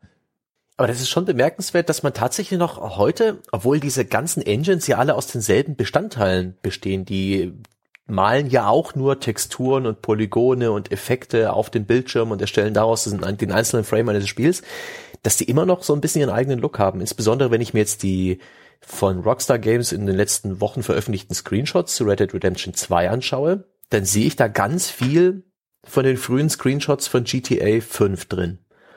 Ich glaube, es liegt ein bisschen an den Assets, also die Vegetation, insbesondere das Gras und die Skybox, die sehen sich da verdammt ähnlich. Das erinnert so ein bisschen an die frühen Shots von äh, Blaine County, diesem äh, der Region, wo GTA 5 spielt und insbesondere wenn diese Shots aus Rockstar-Quellen stammen, dann weiß man auch, dass sie die ähnliche Tools genommen haben in in-Engine-Tools, um diese Screenshots zu erfassen, die dann natürlich besser aussehen als im Spiel, weil sie eben freie Kamera haben Post-Processing, Kantenglättung ohne Ende. Um, ähm, und das fand ich schon irgendwie bemerkenswert. Und jetzt, wo auch äh, mehr Screenshots von Red Dead veröffentlicht wurden, fällt doch dieser Unterschied viel mehr auf zwischen den äh, diesen vermeintlichen Red Dead Screenshots und dem echten Red Dead Redemption. Das echte hat dann tatsächlich, ich glaube auch die Art und Weise, wie die Charaktere modelliert und animiert sind und so praktisch in die Spielwelt eingebaut, das ist schon eigentümlich. Und das Interessante ist, ich habe da eher so ein Bauchgefühl, ich könnte nicht den Finger drauflegen was exakt die Elemente sind, die diese äh, Engines so auszeichnen. Das wäre mal ganz interessant, da mit einem Engine-Programmierer zu reden, an welchen Details er es konkret erkennt. Aber ich befürchte, er wird dann mit Fachbegriffen um sich werfen, die man einfach nicht versteht. Ich habe ab und zu so Theorien, wenn ich Dinge spiele, wo ich mich frage, ich könnte mir vorstellen, dass das deswegen oder aus irgendeinem anderen Grund gemacht wurde. Ich glaube, weiß gar nicht, ob wir da schon drüber gesprochen haben in unserer Viertelstunde zu The Search, aber man ist ja am Anfang in diesem Zug, wo es dann keine Fenster an den Seiten gibt. Es gibt nur du Fenster es, ja. nach oben, genau. Wo dann für mich automatisch so meine erste Theorie ist so, ja, musst du halt weniger links und rechts noch eine Landschaft modellieren, spart Budget. Aber ist das wirklich der Fall? Es könnte ja auch, keine Ahnung, es kann wahrscheinlich noch zig andere produktionstechnische Gründe geben oder auch eben richtig technische Gründe geben, warum das so oder so gemacht wurde, äh, die dir aber nicht sofort in den Sinn kommen, weil du einfach nicht so die, die, nötige Grundlage hast um das dann halt zu identifizieren, dass hier der, das Problem X vorliegen könnte. Ich weiß aber nicht, zu welchem Grad man dann sich in so eine Materie einarbeiten muss, um, um dann den richtigen Gedanken zu haben immer. Ein schöner Test ist für mich auch immer, ähm, in einem Videospiel äh, ins Badezimmer zu gehen und zu gucken, ob meine Spielfigur ein Spiegelbild hat. Bei ja, Prey zum Beispiel hatte sie keins. Ja. Böses ja. Prey. Böses und manchmal Prey. sieht das Spiegelbild total bescheuert aus, weil es direkt wie ein Portal in eine Spiegelwelt wirkt. Viel zu glatt, viel zu sauber. Auch schlecht. Also die Spiegelbilder sind echt schwierig. Und da gab es noch irgendein Spiel, oh Gott, ich weiß nicht mehr, welches es war, wo das Spiegelbild das eigene auch nicht erkennbar war, oder das aus gutem Grund. Äh, da komme ich jetzt aber nicht mehr drauf. Jedenfalls, das ist immer ein, ein, witziger Effekt, ob sie sich die Mühe machen oder nicht. Und bei Prey konnte man die Toilette bedienen, das Wasser aufdrehen, komplett sinnlos, aber ein Spiegelbild hatte man nicht. Tja. Ja, das stimmt. Ich habe gedacht, das ist wie bei Soma, wo du auch kein Spiegelbild hast, aber eben damit der Reveal, dass du da ist ein Reveal, meine Damen und Herren, äh, damit der nicht vorab gespoilert wird. Aber bei Prey habe ich gedacht, das ist auch irgend sowas. Also bei Prey stellt sich halt hinterher auch raus, ah, wenn ich mein Spiegelbild hätte sehen können, dann wäre mir schon vorher ge klar geworden, ich bin ein Alien oder sonst irgendwas. Und ähm, das, das war ja dann quasi nicht der Fall. Und das ist dann ein bisschen schwach. Was auch übrigens furchtbar ist, ist gerade bei First-Person-Games, wenn dann das Spiegelbild schlecht animiert nur vor diesem Spiegel hin und her hopst. Was andererseits natürlich auch wieder produktionstechnisch zu verstehen ist, weil du brauchst eigentlich keinen gut animierten Avatar für den Spieler. Und dann Stimmt. all diese Animationen zu entwickeln, dass die gut aussehen, nur für die drei Sekunden, die er in den scheiß Spiegel schaut. Selbstverständlich ist es ein Aufwand, der in keinem Verhältnis steht dazu, was ich gewinne dadurch. Aber das ist dann halt, wenn es dann passiert und du stehst vor diesem Spiegel und es ist dann halt echt nur so ein Roboter, also das ist halt schon eher ärgerlich. Aber das bringt uns auf eine schöne Schiene, denn ich würde ganz gerne ein bisschen über Spiele reden, wo so Grafikgewichse, so Grafikspielereien im Vordergrund standen. So, so Technik. Ich erinnere mich zum Beispiel an das Sega Rally für die PlayStation 3 und Xbox 360, wo sie eigentlich ununterbrochen darauf hingewiesen haben, dass die Autos Rinnen in den Schlamm fahren. Ja, wie Eigentlich nichts anderes haben, bei Motorstorm auch, ja, aber da waren sie gar nicht so tief und so relevant. Oh, das war eine Riesenenttäuschung, Motorstorm. Nach dem Render-Trailer und danach haben sie ein Jahr später Kreise im Matsch gezogen. Wir dachten alle, es ist ja nur braun und sieht total scheiße aus. aber ich weiß noch, Motorstorm war dieses Ding halt äh, Kreise, also Rillen in den Matsch, äh, Sigarelli. Und äh, das war, das fand ich irgendwie bemerkenswert. Und es hat jetzt gar nicht so viel gebracht. Das war schon durchaus nett und schön, aber es war nicht die Riesenoffenbarung. Ich bin der Meinung, immer wieder mal haben es ein paar Spielehersteller versucht, wirklich mit Grafikschnickschnack zu zu schaffen. Fällt dir da noch ein Beispiel ein? Es gab ja mal auch vor allem, es gibt ja auch immer so Phasen, wo dann eine bestimmte Grafikspielerei total hip ist. Erinnerst du dich noch an die an, an die Lensflare-Ära? Oh Besonders Gott, ja. bei Rennspielen. Also ich weiß noch Need for Speed Porsche und so. Um die Zeitraum muss es gewesen sein. Und auf einmal hattest du überall Lensflares in jedem Spiel. Wenn du irgendwo hingeschaut hast, dann gab's da so kleine Lichtbrechungen und sonst irgendwas. Ich glaube, das war auch so ein Effekt, den die damaligen Grafikbeschleunigerkarten auf einmal mit neu an Bord hatten, wenn ich mich nicht irre. Oder zumindest haben sie den dann vernünftig möglich gemacht und das war halt echt so, vielleicht so in der Zeit der ersten GeForce ungefähr, würde ich behaupten, war das. Und dann hast du überall Lensflares gehabt. Oder auch diese Wassereffekte. Un Unreal hat ja angefangen, diese, diese animierten Wasseroberflächen zu haben, die dann halt auch so Wellenmuster äh, äh darstellen oh ja. konnten und sowas. Und auf einmal hast du genau solche Effekte Effekte überall gesehen. Also will nicht behaupten, es gab vorher auch schon Spiele mit einer animierten Wasseroberfläche, aber genau diese Art von Look, genau dieser Effekt, der halt auch so eine Dreidimensionalität vorgegaukelt hat, den hast du auf einmal überall gesehen. Auch Morrowind hatte den zum Beispiel und ich fand es toll damals. Bei Morrowind setzte dieser Effekt dann ein, wenn es geregnet hat und du bist dann halt an der Küste entlang gelaufen, es regnet und auf einmal war da diese, diese Wassertropfen, Wellenbewegung auf dem Wasser zu sehen. Für die damalige Zeit war das faszinierend, auch wenn die völlig falsch in der Darstellung war. Aber Wassereffekte waren ja schon immer eine äh, ne, ne große Sache. Also auch zum Beispiel Crisis und äh, Far Cry, ne? mit den Wellen im Wasser. Also so richtig äh, Volumen. Du bist im Wasser gewesen und konntest sehen, das sind wirklich hm. dreidimensionale Wellen in diesem Wasser.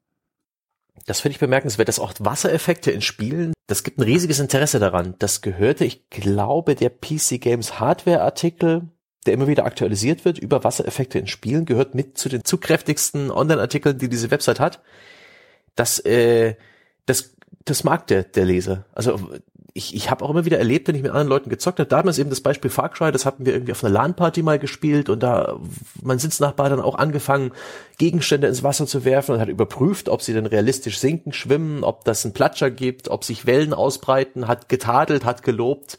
Ähm, und ich erinnere mich auch noch an Assassin's Creed 3 und Black Flag mit dieser wirklich gelungenen Ozeansimulation, mit diesem Wellengang. Fantastisch. Und das ist, ähm, weiß nicht, der, der, vielleicht ist der Grund, dass unser genetischer Code, ja, wir stammen ja auch aus dem Ozean, dass wir da ganz besonders drauf, drauf schauen. Aber ähm, das liegt uns allen Spielern ich, instinktiv irgendwie am Herzen, dass Spiele Wasser richtig hinbekommen und wie sie es hinbekommen. Und das sind ja auch diese Technik-Demos von so richtig dynamischem Wasser, diese Nvidia Plex-Effekte, die, die zwar ein bisschen eher so an, an, an, an Brei erinnern, aber trotzdem, mit denen sich auch so Wasser simulieren lässt, super spannend. In unserer äh, Folge über, über Kleinkram, den wir, den wir total gut finden, hatte ich da schon ewig über meine, mein Fable für Physik Effekte aller Art gesprochen, deswegen will ich das nicht weiter auswalzen, aber ich kann nur, kann nur volle Zustimmung signalisieren. Aber ansonsten, ja, Spiele, die so, also, also ich meine, da hatten wir ja eigentlich auch, ne, also Crisis ist ein Spiel, das hat sich insbesondere durch Technikgewichse, wie du es so schön und anmutig formuliert hast, als würdest du ein Bier beschreiben, äh, definiert hat.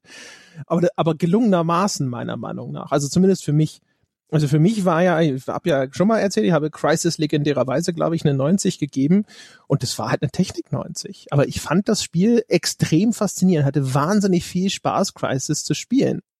Erstens, es war jetzt kein schlechter Shooter, aber natürlich wegen dieser Technik. Also habe das auch sehr klar kenntlich gemacht, dass diese Bewertung und diese Beurteilung unter dieser Prämisse erfolgt. Aber ich finde, ich finde, Computerspiele hatten natürlich schon immer, zumindest für einen Teil, ich würde immer behaupten, einen großen Teil äh, ihrer Nutzer lebten die auch von der Te Faszination Technik. Was ist möglich in dieser Darstellung virtueller Welten? Und ey, Crisis damals, das war ein solcher Schritt nach vorne, wie ich ihn wirklich seit Jahren nicht mehr gesehen hatte. Und ich hatte so einen Spaß. Wenn in Crisis am Anfang am Strand bist du in dieser blöden Wellblechhütte und dann kommt dann auch, ich glaube, geskriptet so ein Jeep oder sowas und schießt das Ding von außen zusammen, während du in dieser Hütte bist. Und das ist toll. Diese Physik da drin, wenn dann ein Bücherregal wegbricht und die Bücher einzeln runterfallen. Auch die, wie plastisch der Boden damals war mit diesen äh, fantastisch plastisch wirkenden Steinen, die auf dem Weg lagen, die Bewegung von diesen Palmen, die Palmen ließen sich auch noch umschießen und so weiter. Also ich meine, man sieht ja, wie gut dieser Titel grafisch gealtert ist danach über die Jahre. Also es ist ein klarer oh, ja. Indikator dafür, wie weit das seiner Zeit technisch voraus gewesen ist, bis dann irgendwann die diese stärkeren Frostbite Engine Spiele kamen. Ach ja, nee, das waren schon, das war eine wilde Zeit. Die Grafik allein hat es aber nicht immer gerissen. Ich war zum Beispiel mega enttäuscht von Killzone 2 war das für die PlayStation 3 damals. Mhm. Ein grafisch mhm. unglaublich eindrucksvolles Spiel. Da gab es ja auch so einen Render-Trailer, den sie dann reumütig nochmal in Ingame nachgestellt haben, was dann tatsächlich dem Render-Trailer ein, ein, Stück weit nahe kam. Es sah fantastisch aus. Es hatte einen meiner Meinung nach richtig guten, gelungenen Look. Schön gritty, schön dunkel, ähm, dennoch detailreich und so weiter. Aber es spielte sich ganz, ganz furchtbar. Das ist auch ein Aspekt, die die Erwartung daran, wie sich etwas spielt, was man eben wirklich nicht nachfühlen kann. Man kann sich Trailer angucken, man kann sich informieren, aber man hat keine Ahnung, wie es anfühlt. Und dieser Shooter hat halt dieses Stilelement der sehr trägen Steuerung. Du spielst einen schwer gepanzerten Soldaten mit schweren Waffen in der Hand. Die Shootersteuerung ist ein bisschen indirekt, sie ist ein bisschen träge, ein bisschen langsam. Ich erinnere mich noch an die heftigen Fanboy versus Kritiker Streits, die sich äh, um dieses äh, um diesen Aspekt heraus ausgebildet haben, wie dann Leute wirklich äh, bis zum Blut verteidigt haben, diese hervorragende Designentscheidung und andere hingegen ähm, überhaupt nicht damit klarkamen. Aber ich gehörte zum Lager derer, die überhaupt nicht mit dieser Steuerung klarkamen. Und das Ganze wurde dann noch ein bisschen im dritten Teil auf die Spitze getrieben, wo es dann diese Move-Steuerung gab, die dann halt ähm, super präzise und schnell war. Unrealistisch eigentlich und den normalen Controllerspielern deutlich überlegen. Ich erinnere mich dann auch an meinen äh, Sitznachbarn bei der, bei der Play 3, den Tony Opel, der ein großer Fan des Move-Controllers war und auch relativ schnell sehr gut darin war und dann im Online-Modus halt richtig böse gerockt hat, weil er eben mit dieser komischen, eigenwilligen Move-Steuerung hervorragend klarkam. Ach, das waren Zeiten. Motion Gaming. Doch, das kehrt nie wieder. Ja, Killzone 2 war echt ulkig. Ich habe das angespielt im Multiplayer äh, ich glaube auf irgendeiner E3 und hatte damals direkt danach bin ich zu dem Entwickler hingegangen und habe ihm gesagt, was in aller Welt ist das für eine Steuerung? Das ist doch, das ist doch Bullshit, ja. Das will keiner so spielen. Und die sagen, ja, da musst du dich nur eingewöhnen. Das ist halt, das simuliert halt mal wirklich ein bisschen, dass du halt ein schweres Gerät rumwuchten musst. Und das ist halt am Anfang, wenn du eine, stell dir mal vor, du hast 30 Kilo MG in der Hand. Das musst du halt, du kannst es nicht so fwip, zwip nach von links nach rechts. Das ist erstmal am Anfang schwer und dann hast du Schwung aufgenommen und dann dauert das ein bisschen. Und ich habe so da gestanden und ich weiß noch, ich habe wirklich fünf Minuten mit dem darüber diskutiert, weil ich gesagt habe, so, aber das ist doch zu viel Realismus. Das äh, ist die Sorte Realismus, die man nicht will. Die Steuerung funktioniert so für mich nicht. Also es kann dann sein, dass wenn ich das nach zehn Stunden oder so, habe ich das dann einigermaßen begriffen und vielleicht ist es dann Mehrwert, aber glaubt ihr im Ernst, dass das irgendjemand tut, außer uns, die das beruflich tun müssen?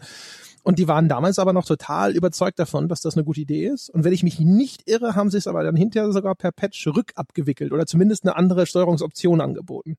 Es, ist, es gab tatsächlich einen Patch, der das Ganze ein bisschen entschärft hat. Ich weiß nicht, ob das irgendwie optional war oder global, aber ich erinnere mich daran, ja. Witzige Geschichte. Ja, total. Ist halt so äh, im, äh, ah, schwierig auch immer. Weil man will natürlich auch eigentlich ja immer als de, man will ja derjenige sein, der ermutigt, wenn Entwickler was Neues ausprobieren. Und du bist dann in so einer blöden Dis Situation, wo du da sitzt und dir denkst so, ja, ja, natürlich will ich Innovation, aber nicht die die ist doof. ja. Das, ja, aber jetzt lass mich doch mal ausprobieren. Ich, ich lass dich ja ausprobieren. Ich glaube nur, dass die echt keine gute Idee ist in dem Falle. Also äh, es gibt ja so eine ganze Reihe von Spielen, wo man so ein bisschen das Gefühl hat, äh, da da wollten sie vielleicht auch ein bisschen so auf Biegen und Brechen mal einen neuen Weg gehen und äh, vielleicht sogar wieder besseren Wissens. Fällt jetzt vielleicht gar nicht so ein ko konkretes Beispiel ein, aber auch die ganzen Spiele, die einfach der Meinung sind, sie müssten jetzt mal die Standardtastenbelegung anders machen und du dich fragst, warum? Also was ist jetzt der Mehrwert? Ich bin es gewohnt, keine Ahnung, dass ich jetzt äh, Springen auf dieser oder jener Taste habe. Und jetzt ist es aber nicht auf der Taste. Wieso ist es da? Also nur mal jetzt äh, noch mal als Beispiel The Search. Da springst du ja, wenn du äh, äh, im Rennen ja, also du drückst einmal den Analogstick, um zu rennen, und wenn du dann nochmal drückst, dann springt deine Figur. Diese Stick-Reindrück-Geschichte ist eigentlich eh die Pest. Also wenn das nicht für irgendwas oh, ja. benutzt wird wie eine Scan-Funktion, die Drücke, Drücke L oder R3 ist eigentlich immer eine scheiß Idee. Oh Gott, es gab noch so viele andere Sachen. Ähm, es gab eine Präsentation, die hatte ich damals empfangen, also auch bei der zu Play 3 Zeiten. Das war der Sega-Entwickler, das dürfte Creative Assembly gewesen sein. Ich weiß nicht mehr, wie dieses Spiel heißt. Stormrise. Kann das sein? Stormrise? Ja, wenn es ein Flop war, dann ja. Ja, ja. wie die Sau. Und die hatten halt, wir machen Konsolen äh, Echtzeitstrategie. Ja. Und das machen wir mit dem Controller richtig geil mit der Whiplash-Steuerung. Whiplash. Wenn ich schon Whiplash heißt, ja. also und die war super gemeint. Sie waren vollkommen da überzeugt. Sie haben sich extra E-Sportler, ja, Pro-Gamer eingeladen ins Studio, die diese Steuerung perfektioniert haben und die damit genauso gut steuern können, ja, wie mit Maus und Tastatur. Sie hatten auch noch ein paar Ideen, sehr vertikale Levels und du konntest halt dann immer zwischen den Einheiten hin und her wechseln, indem du einfach den Analogstick in die Richtung der Einheit gedrückt hast, wo sie von deinem aktuellen, von der aktuellen Perspektive her ist. Und es funktionierte auch leidlich ganz gut. Aber das Spiel war mies. Die, die, die, diese Steuerung hat es auch nicht rausgerissen. Nur weil sie es gekonnt haben, haben sie noch lange nichts Gutes draus gemacht. Das war, das war unangenehm. Also der, der Termin war uns allen unangenehm. Und auch dem, dem PR-Mann von, von Creative Assembly, ich weiß gar nicht mehr, wie der hieß, der, der hat schon gewusst, was er da, was er da so ankart bei uns. Oh Mann. Nur ganz kurz für die Leute, die, die vom Englischen her da nicht mitgekommen sind bei dem Gag eben, äh, Whiplash ist im Grunde genommen ein Schleudertrauma. Das ist das, wo man hinter mit einer Halskrause Krause durch die Gegend läuft. Deswegen ist es vielleicht äh, äh, eine Ironie, dass das so benannt ich, war. Ich hoffe, sie hieß Whiplash-Steuerung, aber ich will jetzt nicht irgendwie zu Kreuze kriechen und das Ganze nebenher recherchieren. Ähm, es war jedenfalls eine, eine innovative, eine, eine ambitionierte Steuerungsmethode für so ein Konsolending und äh, davon gab es ja so einige. Ich erinnere mich an ein Lotus-Rennspiel für die PS2 wo man das Auto gelenkt hat, indem man den Analogstick nach vorne gedrückt und dann nach links und rechts geschoben hat. Also man hat nicht äh, einfach nur nach links und rechts gelenkt, sondern praktisch so Halbkreise gezogen, immer am Rand des Controllers entlang. Und das sollte so ein bisschen mehr Gefühl für die Lenkung geben. Ähm, auch sowas, was seitdem nie wieder benutzt wurde in einem Rennspiel. Und äh, diesbezüglich haben sich Konsolenspiele noch sehr viel mehr äh, seltsame Sachen geleistet. Ich mal gucken, ob mir jetzt noch irgendein konkretes Beispiel einfällt, aber das als langjähriger Konsolenredakteur wurde ich immer wieder mit solchen Innovationen überrascht. Man denke an diese schrottige Hardware-Controller. Es gab ja mal so ein Boxspiel, wo man sich äh, an die Handgelenke Schnüre gebunden hat und diese Schnüre endeten in einem in einer Basisstation, in der so eine Art Analogstick-Halterungen drin waren, so dass die die Hardware konnte erkennen, wie weit ich die Schnur rausziehe und in welche Richtung ich die Hand bewege und konnte dadurch so leidlich allerdings nur meine Handbewegung ins Spiel übertragen. Das war auch die PS2 oder PS3-Ära, ich weiß gar nicht mehr. Game Track, kann das sein, dass es den Game Track hieß? Es gab so ein Ding, aber du, da fragst du mich zu viel. Aber ja, es gibt ja also gerne immer neue Konsole kommt raus, hat ein ominöses Hardware-Feature. Haben wir ja schon mal drüber gesprochen. Das wird dann häufig verlangt, wenn du einer von denen bist, die zum Launchfenster publishen, dass du diese Features alle unterstützt. Und da gibt's auch so unsägliches Zeug. Zum Beispiel, dass auf der PlayStation Vita äh, gibt's eine FIFA-Version und dann musst du über diesen Touchscreen auf der Rückseite, musstest du dann bei dem Schuss äh, dahin touchen, äh, wo du in, in dem Tor hinschießen wolltest. Es war das ist grauenvoll, grauenvoll. Dann gerade ja. bei so etwas, was so kurzfristige, schnelle Reaktionen erfordert, dann auf einmal da irgendwo hinzutippen und dann das auch noch auf der Rückseite dieser Konsole vernünftig zu treffen. Äh, oder auch jetzt zum Beispiel bei der Wii U, bei Star Fox. Da ist diese merkwürdige Aufteilung, dass du ähm, mit dem Gamepad das hat ja einen eingebauten Monitor und dann kannst du da sozusagen nochmal so präziser aus der Ego-Perspektive zielen und dann kannst du auf dem Bildschirm, äh, steuerst du das dann aus dieser typischen Third-Person Star Fox-Ansicht als jemand, der eh eigentlich gerne nur auf dem Gamepad spielen möchte, muss man dann auch noch hin und her schalten zwischen diesen beiden Ansichten. Und das ist grauenvoll. Das hat das Spiel für mich irgendwie voll verhunzt. Ich habe da irgendwie zwei Missionen abgeschlossen und hatte danach keinen Bock mehr auf diesen Quatsch. Äh, es gibt so viele Idiotenideen in der Hinsicht.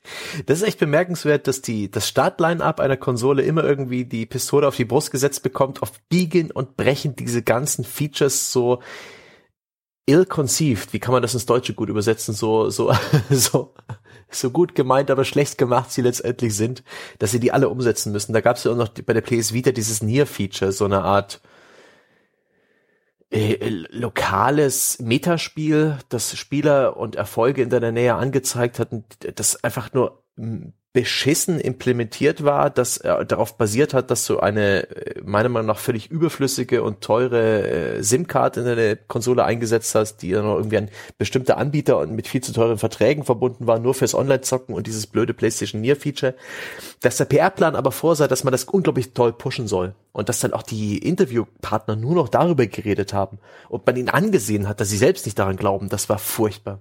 Und auch die, die Tatsache, dass halt die erste, die erste Welle brav die ganzen Features nutzt. Man nehme die Play, den PlayStation 4 Controller. Das ist ein echt guter Controller. Und er hat ein Touchpad. Das ist nicht nur eine schöne, bequeme, große Taste, sondern die konnte man zum Beispiel bei Killzone Shadowfall war das wirklich nett nutzen. Da hatte man eine Drohne, die hatte vier Fähigkeiten und je nachdem, in welche Richtung ich über dieses Touchpad gewischt habe, hat die diese Fähigkeiten ausgeführt. Das war intuitiv. Da musste man nicht hinschauen. Das war nicht fritzelig. Das hat funktioniert.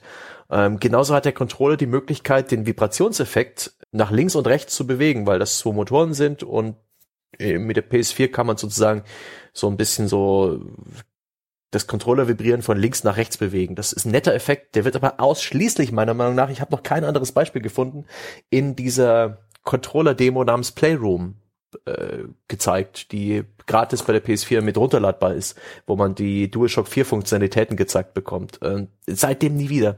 Ich habe da mal ein paar Entwickler drauf angesprochen in der Phase, wo die PS4 neu war. Das war Assassin's Creed Black Flag. Da war ich bei den Entwicklern in Singapur, die sich um das ganze Schiffs-Gameplay gekümmert haben. Ich gesagt, hey, der PS4-Controller, äh, asymmetrisches Rumble fand ich ziemlich cool, als ich es auf der E3 ausprobiert habe. Was macht ihr damit? Ja, also wir haben uns überlegt, ne, wenn das Schiff sich dann so im Wind neigt, könnte man das auch irgendwie repräsentieren, aber wir wissen noch nicht. Nein, sie haben es nicht gemacht. Kein anderes Spiel hat es hier genutzt. ich finde es bemerkenswert, wie äh, wirklich ein halbes Jahr nachdem die Konsole raus ist, scheißen sie alle drauf. Man einigt sich auf den gemeinsamen Nenner, also auf die Schnittmenge zwischen Xbox und äh, PS4. Also die Tasten und deren Anordnung und nichts anderes wird in irgendeiner Form sinnstiftend unterstützen. Das ist echt ein bisschen schade. Ähm, jedes Mal geben sich die ganzen Hardware-Designer Mühe für ein bisschen so, so ein paar Gimmicks, vielleicht so ein paar hoffnungsfro hoffnungsvolle äh, Vorstöße. Sony hat das Touchpad ja offensichtlich mit der Vita und der PS4 für sich entdeckt. Äh, Touchsteuerung im Mobile-Bereich, klar, sie haben es probiert, aber es ist bemerkenswert, dass eigentlich nie solche Versuche funktionieren. Da ist es schon irgendwie Nintendo anzurechnen, dass sie eher so die Vorreiter waren in der ganzen Geschichte. Man denke an analoge Schultersticks und den, den Analogstick. Also die, da hat Nintendo wirklich die, diese Gimmicks etablieren können. Aber seitdem ist es den anderen Herstellern nicht gelungen. Sachen wie Analogstick und so waren ja tatsächlich vernünftige äh, Designentscheidungen, die dann tatsächlich auch die Spielerfahrung oder auch die Möglichkeit mit dem Spiel zu interagieren einfach bereichert haben. Mhm. Das ist halt nochmal was anderes als zu sagen, wir haben jetzt aber auch ein Touchscreen auf der Rückseite. Auf der Rückseite, ja. Gott im Himmel. ja. ich meine, ah, muss dir doch auffallen, dass es keine gute Idee ist. Ja. Was übrigens aber ein, ein, super interessantes Thema ist, das du vorhin angeschnitten hast. Lass uns mal über, über darüber reden. Vielleicht fällt uns ja noch mehr ein. Peinliche Momente, awkward silence auf PR-Veranstaltungen, weil da habe ich ja auch, also das, das, da, da, in der Richtung, da gibt's genügend Material, glaube ich. Ich habe nämlich zum Beispiel auch sowas ähnliches gehabt bei äh, Ascaron. Ascaron hatte damals ein Event, da haben sie ganz viel ihre, ihre großen Spiele präsentiert. Ähm, da war dann unter anderem halt auch, ich glaube, Vermeer 2 und sonst irgendwas. Und dann haben die auch Darkstar One haben sie gezeigt damals. Und Darkstar One war nach Sacred eines ihrer ersten großen Projekte oder neben Sacred 2, das glaube ich auch schon in Entwicklung war. Und ähm, das war so ein, es war so ein Weltraumspiel, so ein bisschen wie Elite, aber verbunden mit einem Progressionssystem. Und die haben das vorgestellt und dann war einer ihrer Kernpunkte in dieser Präsentation, dass dein Avatar ist ja das Raumschiff. Und deswegen gibt's nicht irgendwie zig Raumschiffe, sondern das ist dein Avatar und du baust den nur auf. Also wie du so eine Figur ein, einkleiden würdest, äh, kannst du dann neues Accessoires für dieses Raumschiff in diesem Spiel bekommen. Und das haben die dann erzählt. Und ich weiß noch vor allem, die, die gesamte Journalie stand hinterher auf dem Flur und hat erstmal über dieses Ding gelästert, ja. Und dann später kam aber dann der PR-Manager, hat nachgefragt und auf einmal alle so, five, guckten so in die Luft, da hat keine Sau mehr was gesagt, ja, die Schweine. Ja. ja. Und ich saß natürlich da, ja, in der mir charmanten Art und habe denen halt aber alles, was ich vorher gesagt habe, auch nochmal erzählt. Habe ihnen gesagt, so Kinder, ich bin mir nicht sicher, ob irgendjemand äh, so ein Raumschiff als Avatar haben will. Das ist doch nur ein Ding. Das ist das Fahrzeug. Wo ist meine Figur? Die will ich doch sehen können. Und die, ihr habt eine Geschichte, die erzählt wird, in der diese Figur ständig auftaucht. Und dann kann ich, soll ich aber das Raumschiff als meinen Avatar begreifen. Das ergibt alles keinen Sinn. Außerdem ist das Raumschiff nicht sexy. Euer Raumschiff sieht ehrlich gesagt ein bisschen scheiße aus. Ich habe andere Gegnerraumschiffe gesehen, die würde ich lieber fliegen, weil ich deren Design cooler finde. Und deswegen halte ich es auch für eine dumme Idee, mich auf dieses Raumschiff festzulegen. Und das, das war wirklich so. Da hörtest du dann danach auch so die Grillen zirpen erstmal so im Raum. weil äh, natürlich auch irgendwie dadurch, wenn halt von sonst, wenn du der Einzige bist, der irgendwo was sagt, ja, und dann sich da hinstellst und sagst so, ja, aber ich glaube, das ist, nee, ich glaube nicht, dass das funktioniert und so. Und dann ist es, ist es eh, äh, zumindest auch insbesondere noch in der Zeit relativ unüblich gewesen, dann äh, unverhohlen da einfach mal direkt äh, das, das ehrliche Feedback rauszulassen, sozusagen. Es haben sich damals immer auch noch die PR-Manager darüber beklagt, ja, wenn dann das Event ist, sagen alle toll und dann schreiben sie in den Artikeln, dass das negativ ist, wo ich dann auch für mich immer gedacht habe, so, nö, nö, ich kann euch auch gleich sagen, dass das scheiße ist. Aber das war wirklich so ein Moment, wo dann erstmal so zirp, zirp. Und so, ist, ist halt meine Eindrücke, tut mir leid. Ja, also, mhm, ja, okay. Bin mir sicher, hat danach erstmal irgendwo ins Buffet gespuckt in der Hoffnung, dass ich an die Station gehe. Ach, André, deine Ehrlichkeit ist deine größte Stärke und Schwäche. Wunderbar. Ich, Gott, ich müsste mir, auf das Thema könnte man sich echt mal vorbereiten und ein paar PR-Desaster sammeln in so einem äh, Best-of vielleicht. Oh, das wird uns vielleicht auf die Füße fallen. Äh, auf die Schnelle erinnere ich mich halt an den legendären Destiny Reveal damals bei Bungie. Da wurden wir von Activision eingeladen nach Bellevue bei Washington und äh, in das Bungie-Studio. Es gab eine riesen Geheimniskrämerei. Sie stellen ihr neues Ding vor. Es gab ja bereits im Vorfeld diesen Leak mit diesen Artworks, der schon irgendwie dieses äh, eher mystisch-magisches Zukunftsszenario aufgezeichnet hat und diese große Kugel, die über der Stadt schwebt, das hatten wir alles im Hinterkopf und dann haben wir gedacht, okay, jetzt, jetzt finden wir es raus. Und sie haben das Spiel nicht gezeigt. Sie haben zwei Tage lang über Destiny gesprochen, auf, auf einem sehr High Level, also sehr abstrakt, wenig ins Detail gehend, äh, alle Fragen, die wir hatten. Es gab dann so Panels und so ein kleines, so eine Art Mini-Kino hatten sie da und da standen dann die Designer und Entwickler, ähm, saßen da auf, auf, auf so Barhockern und haben erst so ein ganz inszeniert, das war furchtbar, so ein, so ein Gespräch geführt was sie einfach nur abgelesen haben, so ein geskriptetes, was sie ganz lange geübt haben. Das, das gibt's ganz gerne so im, Nach, im Nachgang von E3-Präsentationen und sowas passiert das ganz gern, wo, wo eine sehr, sehr ge, geskriptete Panel-Diskussion durchgeführt wird. Die war schon unangenehm. Und danach hat die gesammelte Journalie halt gefragt, wie es aussieht, was ist mit dem Spiel, sie hat Detailfragen gestellt, wieso kriegen wir es nicht zu sehen? Und sie meinten halt so, äh, Destiny's great. We are playing it already every day and it's amazing. Und sie haben es halt nicht gezeigt. Und das war, das war bemerkenswert. Und danach, also die, die, die, die arme PR, äh, die arme PR-Betreuerin von Activision, die auch keine Ahnung zu haben schien, was da jetzt letztendlich gezeigt werden würde, die war auch so ein bisschen pikiert. Sie hat 24 Stunden lang äh, einstecken müssen, weil sich dann auch jeder Redakteur ähm, aufgeregt, was soll ich hier raus machen? Wie, wieso habt ihr uns hier eingeladen? Das ist doch kein, das ist doch nichts. das war bemerkenswert. Uh, das war unangenehm für alle Beteiligten und äh, und dann auch aus der jüngeren Vergangenheit und für andere ich habe ich habe noch sehr viele andere Sachen miterlebt aber da müsste ich mal wirklich noch mal ein bisschen in mich gehen und auch die Details gerade rücken. Das war das Anspielevent zu Adrift. Da bin ich mal nach London geflogen und hatte dann eben auch den wie hieß er? Den, eh, den ehemaligen Microsoft PR-Mann, der dann in dieser kleinen Twitter-Affäre äh, bezüglich der Xbox One gefeuert wurde, Adam Ort. Ja, Adam Ort der hat dann eben so ein Indie-Studio mitgegründet und dieses Adrift gemacht, ein, ein Spiel, in dem man in einer Weltraumstation schwebt, die explodiert ist, wieder zum Bewusstsein äh, erlangt und da irgendwie den Weg nach Hause finden muss. Ein relativ reduziertes Spiel, ähm, aber der große Kicker war, wir konnten es in VR spielen. Und dann sind wir da hingefahren. Es gab vier Anspielstationen, es gab riesige technische Probleme, alle waren ein bisschen betreten ähm, dass wir es, äh, das gab dann nur einen einzigen PC, wo es wirklich in VR lief und dann konnten wir also nur ganz kurz reinspielen und alles war ein bisschen, es, es war eigentlich ziemlich chaotisch. Und das Bemerkenswerte war, jedem wurde kotzübel, mir eingeschlossen. Die Redakteure haben sich's auf den Kopf gesetzt und zwei Minuten später hatten sie schweißnasse äh, Köpfe und Gesichter und kreidebleich kamen sie alle aus der ganzen Geschichte zurück. Es herrschte allgemeine Betroffenheit, es war bemerkenswert, das war richtig toll. ah, das hätten sie kommen sehen sollen. Ach schön. Oh, das ist echt fies. Also was mir noch einfällt, ist auf jeden Fall, das ist ja öffentlich immer noch einsehbar, dieses Interview, das ich mit dem, äh, wie hieß denn der Chef von Bungie damals? Ich, mir fällt es gar nicht mehr ein. Egal, auf jeden Fall. Ich habe mal ein Interview zu Destiny mit dem Bungie-Chef geführt. Das kann man immer noch sehen, ist auf dem GameStar YouTube-Kanal und hatte denen da relativ eindeutige Fragen gestellt dazu, der Mangel an Content in dem Spiel und äh, dass das irgendwie so wirkte, als hätte man irgendwo 50 Prozent weggeschnitten und es dann trotzdem rausgebracht. Und ich weiß noch, der, der wand sich so um diese Fragen herum.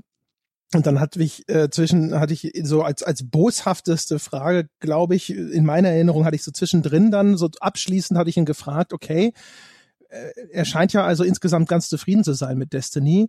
Kann man also davon ausgehen, dass das die Qualität ist, die man dann auch in Zukunft von Bungie erwarten darf, wenn Destiny so gut ist? wow. Und dann hat er halt auch da so, na ja, also man versucht natürlich immer sich zu verbessern und so. Also er hat dann schon, sage ich mal, in seinem PR-Modus eine ganz gute Antwort darauf gefunden. Aber da merkte man schon so ein bisschen, dass das äh, nicht die Art von Fragestellung ist, die er gewohnt war. Und ähm, nachdem das Interview rum war, hat er dann auch irgendwie sich noch kurz mit seiner US-PR unterhalten und dann gab es da hinterher auch, da war die PR sehr unglücklich mit der Art und Weise, wie dieses Interview geführt wurde. Fühlte ich da mal, fühlte mich da aber wirklich völlig legitimiert, weil ich fand es relativ dreist, wie wenig in Destiny zu Release damals drin steckte und äh, wieder das dann auch einfach diese, dieses ganze ewige Grinding da forciert hat. Deswegen, das war echt auch so ein Ding. Und ich hatte noch einen äh, Fall bei Microsoft, war ich auf irgendeinem dieser, dieser Xbox-Events. Ähm, hm, das war wahrscheinlich das X06. Ja, wahrscheinlich. Ich weiß es nicht mehr genau. Auf jeden Fall, es war irgendwann, da war diese Red Ring of Death Geschichte der Xbox noch aktuell. Und da hatte Microsoft gerade. Oh, bestes Drama. Ja, ja, ja, ja. Also das sind damals, wer, wer, sich nicht erinnern kann, das sind damals ganz viele Xboxen ausgefallen. Die haben die immer diese gleiche, ich glaube, es war so ein Viertelkreis, der dann erleuchtet war an dem Powerknopf der Xbox, der leuchtete rot und die Konsole war dann einfach hinüber. Da gab es einen Fabrikationsfehler irgendwo. Und dann hatte ich da ein Interview mit jemandem, ich, der hieß Green oder so, wenn ich mich nicht irre. Ich weiß es nicht mehr. Das ist jetzt eine vage Erinnerung, ja. Ich über, äh, deswegen aber auch nur mal so ein bisschen in abstrakteren Formen. Auf jeden Fall, mit dem hatte ich ein Interview zu diesem Thema. Und der hatte halt auch die ganze Zeit versucht, irgendwo so ein bisschen darzustellen, dass das ähm, kein großes Problem sei.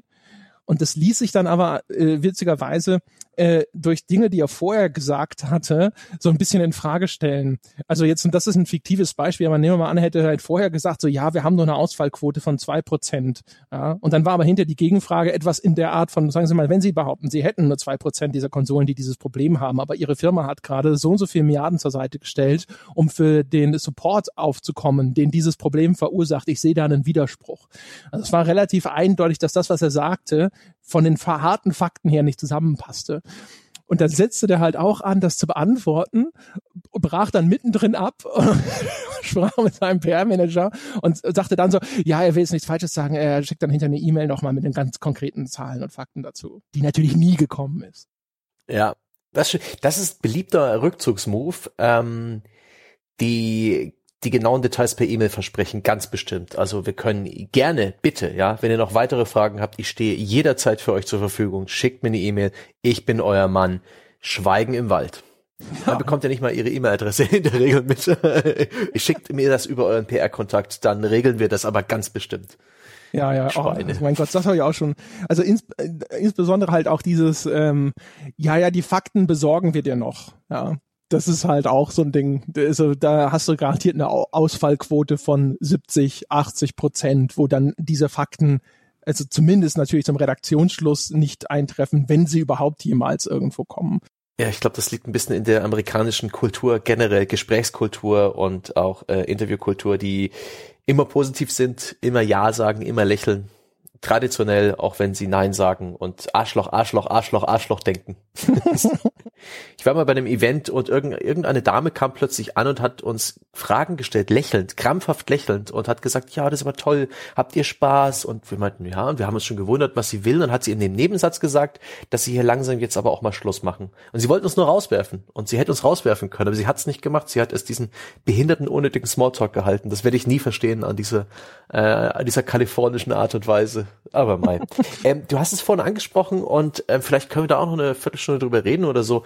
Äh, was Destiny angeht. Wir hatten jetzt vor einer Weile äh, einen Livestream mit jeder Menge Erkenntnissen zum nächsten Destiny 2. Es wird auch für PC kommen. Ich habe das erste Destiny damals inklusive der ersten Erweiterung wirklich gern und viel gespielt.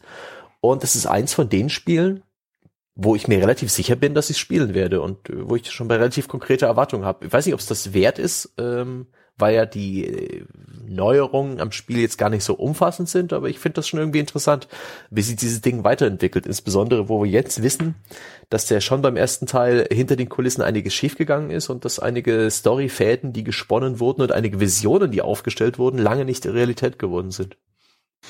Also ich habe Destiny 1, trotz aller Kritik daran tatsächlich auch selber relativ lange und gerne gespielt. Äh, einfach nur, weil die, die, dieses, wie man so sagt, der Core Gameplay Loop, also die Kernspielmechanik war halt einfach sehr, sehr gut ausgeführt bei dem Spiel.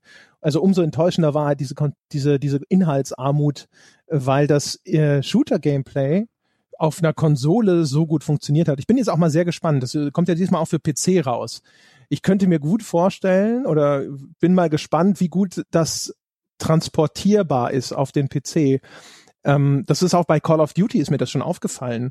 Call of Duty ist ein Spiel, das habe ich auf dem PC natürlich kennengelernt, aber ich habe das tatsächlich am liebsten gespielt, das Black Ops damals auf Konsole, weil das für einen Konsolenshooter, finde ich, ist es ungewöhnlich gut gemacht in der ganzen Steuerung, in der ganzen Handhabung und in der Anmutung, wie sich Bewegung anfühlt in dem Spiel. Also zumindest jetzt mal auf Black Ops 1 bezogen ähm, in, in der damaligen Zeit. Also das Gefühl dafür, dass du tatsächlich einen Körper durch die Welt steuerst, wie die Kamera dieses, dieses Kopfbewegungslaufen-Ding äh, simuliert, so dass du trotzdem eine klare Übersicht hast, aber trotzdem das Gefühl hast, du läufst gerade.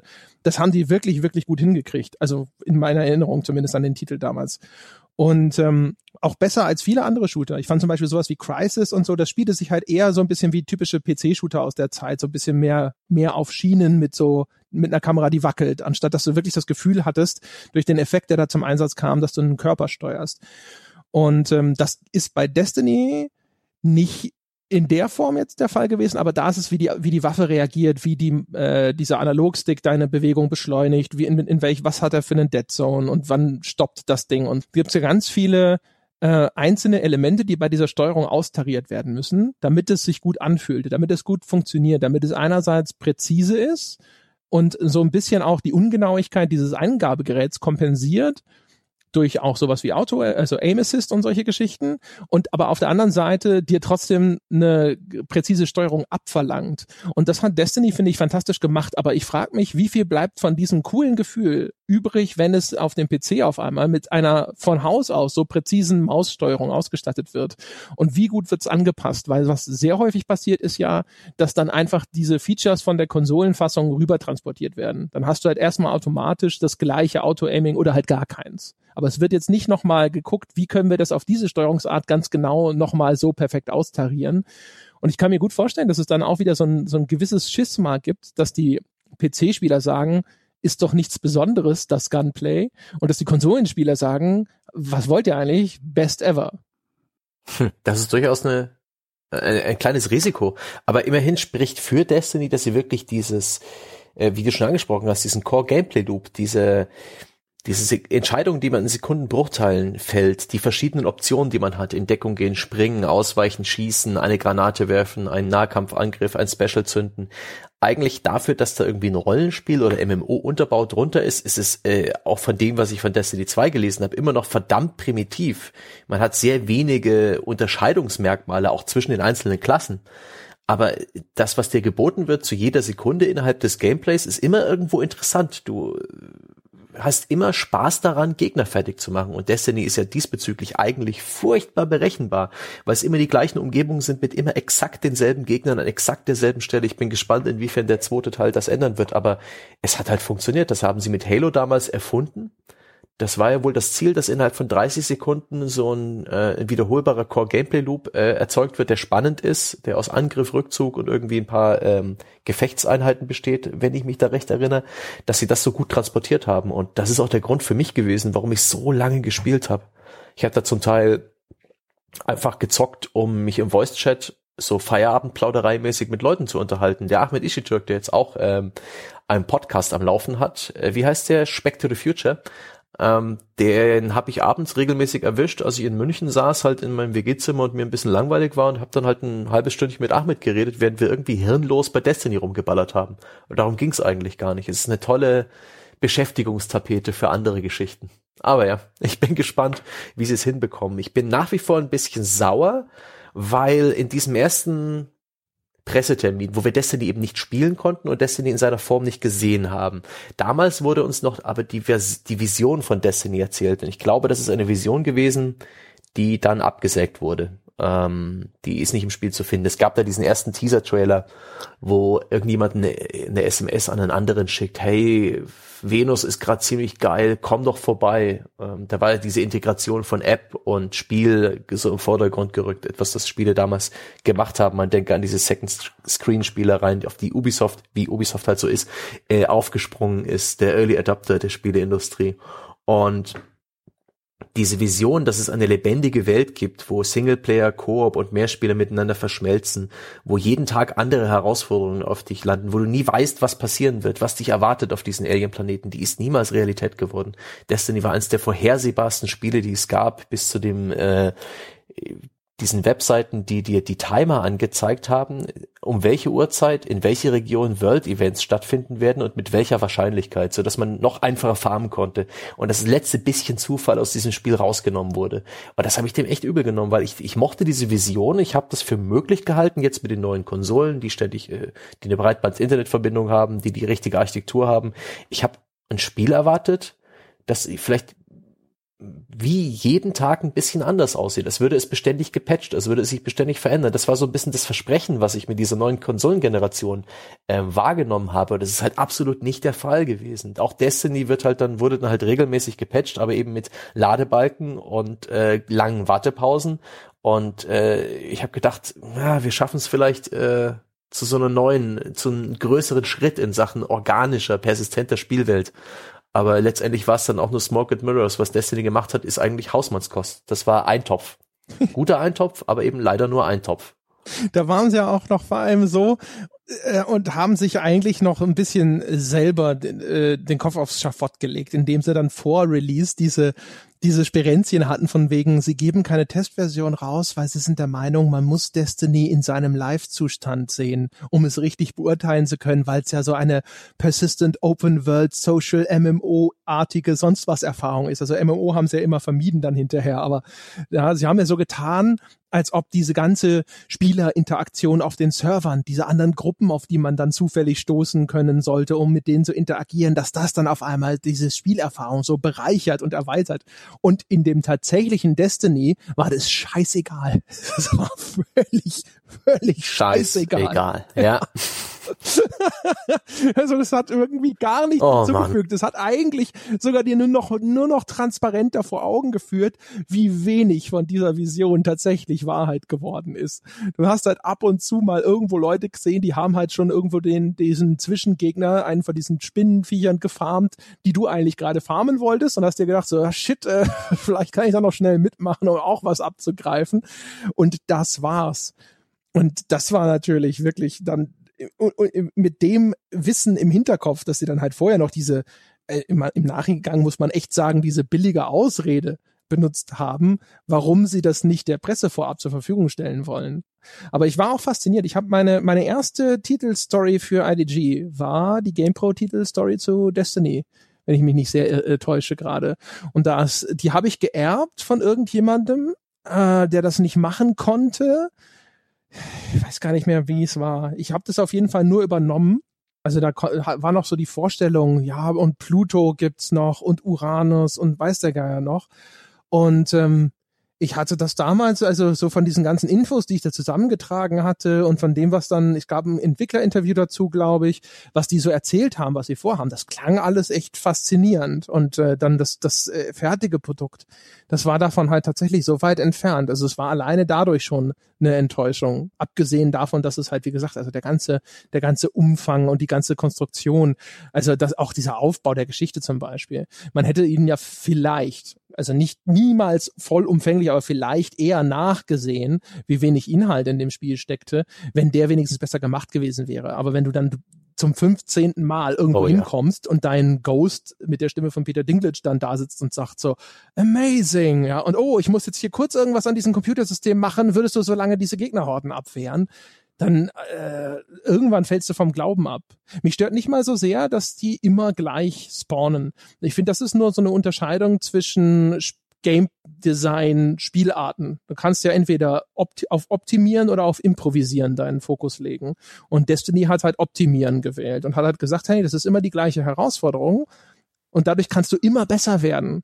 Und das fand ich echt ganz angenehm. Wenn ich, ich habe das dann Touché. hinterher, genau, ist ein Argument. Ja, habe es hinterher immer so, so oft gespielt. Ich wusste genau, der Gegner kommt genau da. Ich mache das so und so und so und so. Das ist so mein optimaler, äh, meine optimale Herangehensweise, dieses Problem zu lösen. Und dann spielst du mal mit anderen und siehst, wie die das lösen und denkst dir, ach, das ist noch besser. Das mache ich auch so in Zukunft, wenn die die gleiche Klasse hatten. Sowas ist ganz cool, aber ähm, boah, diese, diese, diese Monotonie, ja, diese Eintönigkeit und wie lange ich sie ertragen konnte, ist echt erstaunlich. Ich bin witzigerweise beim ersten mhm. DLC dann raus gewesen. Dann kam neuer Content. Dann habe ich mir den angeschaut und dann gab es ja auch auf einmal so ein, war das schon beim ersten DLC oder erst beim zweiten, weiß nicht mehr, dann gab es so einen neuen Social Hub auf einmal. Erinnerst du dich? Das dürfte der erste DLC auch gewesen sein, ja. Und dann auf einmal auch neue, neue Währung. Dann hast du auf einmal, glaube ich, diese Iron-Punkte da noch gesammelt. Und da hatte ich keinen Bock mehr drauf.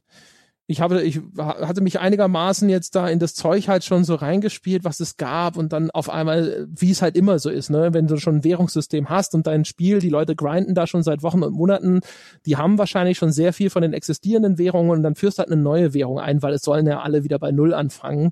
Aber ich hatte halt einfach keinen Bock mehr, wieder bei Null anzufangen, um halt mich in einem neuen, endlosen Hamsterrad zu drehen von zwei, drei neuen Raids. Das ist tatsächlich auch der Punkt, da bin ich auch, auch ausgestiegen. Ich habe den nicht mal die Story-Mission des ersten DLCs komplett durchgespielt. Ich habe dann irgendwann erkannt, dass alle meine äh, Errungenschaften aus dem Hauptspiel wertlos gemacht wurden.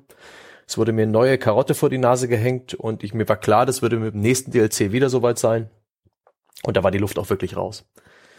Ähm, ich, ich erwarte nichts anderes von Destiny 2, aber ich freue mich dennoch, das Hauptspiel zu spielen, weil ich glaube, die genau die Sorte Spiel und ich glaube, mit dem Hauptspiel kommt man die beste Preis-Leistungs, das beste Preis-Leistungs-Verhältnis, äh, maximal Spiel, maximal Neues und dann auf die DLCs werde ich dann wieder verzichten. Ich freue mich auf dieses Gameplay. Aber tatsächlich ist es auch dieses Story-Versprechen, dieses Universum, was der äh, Bungie gebaut hat, die die Erfindung ist so gut, diese Origin Story, wie man so schön sagt. Die hatten ursprünglich überlegt, irgendwas mit Schlössern und Burgen und Drachen und Fantasy zu machen und haben Artworks gezaubert dazu. Die haben sie uns auch gezeigt und irgendwann hatten sie die Idee, dasselbe zu inszenieren, bloß eben mit Zukunft. Und das ist so eine gute Idee. Statt Ritter hast du halt jetzt plötzlich Space-Rüstungen, aber dennoch bleibt so ein bisschen magisch und mystisch.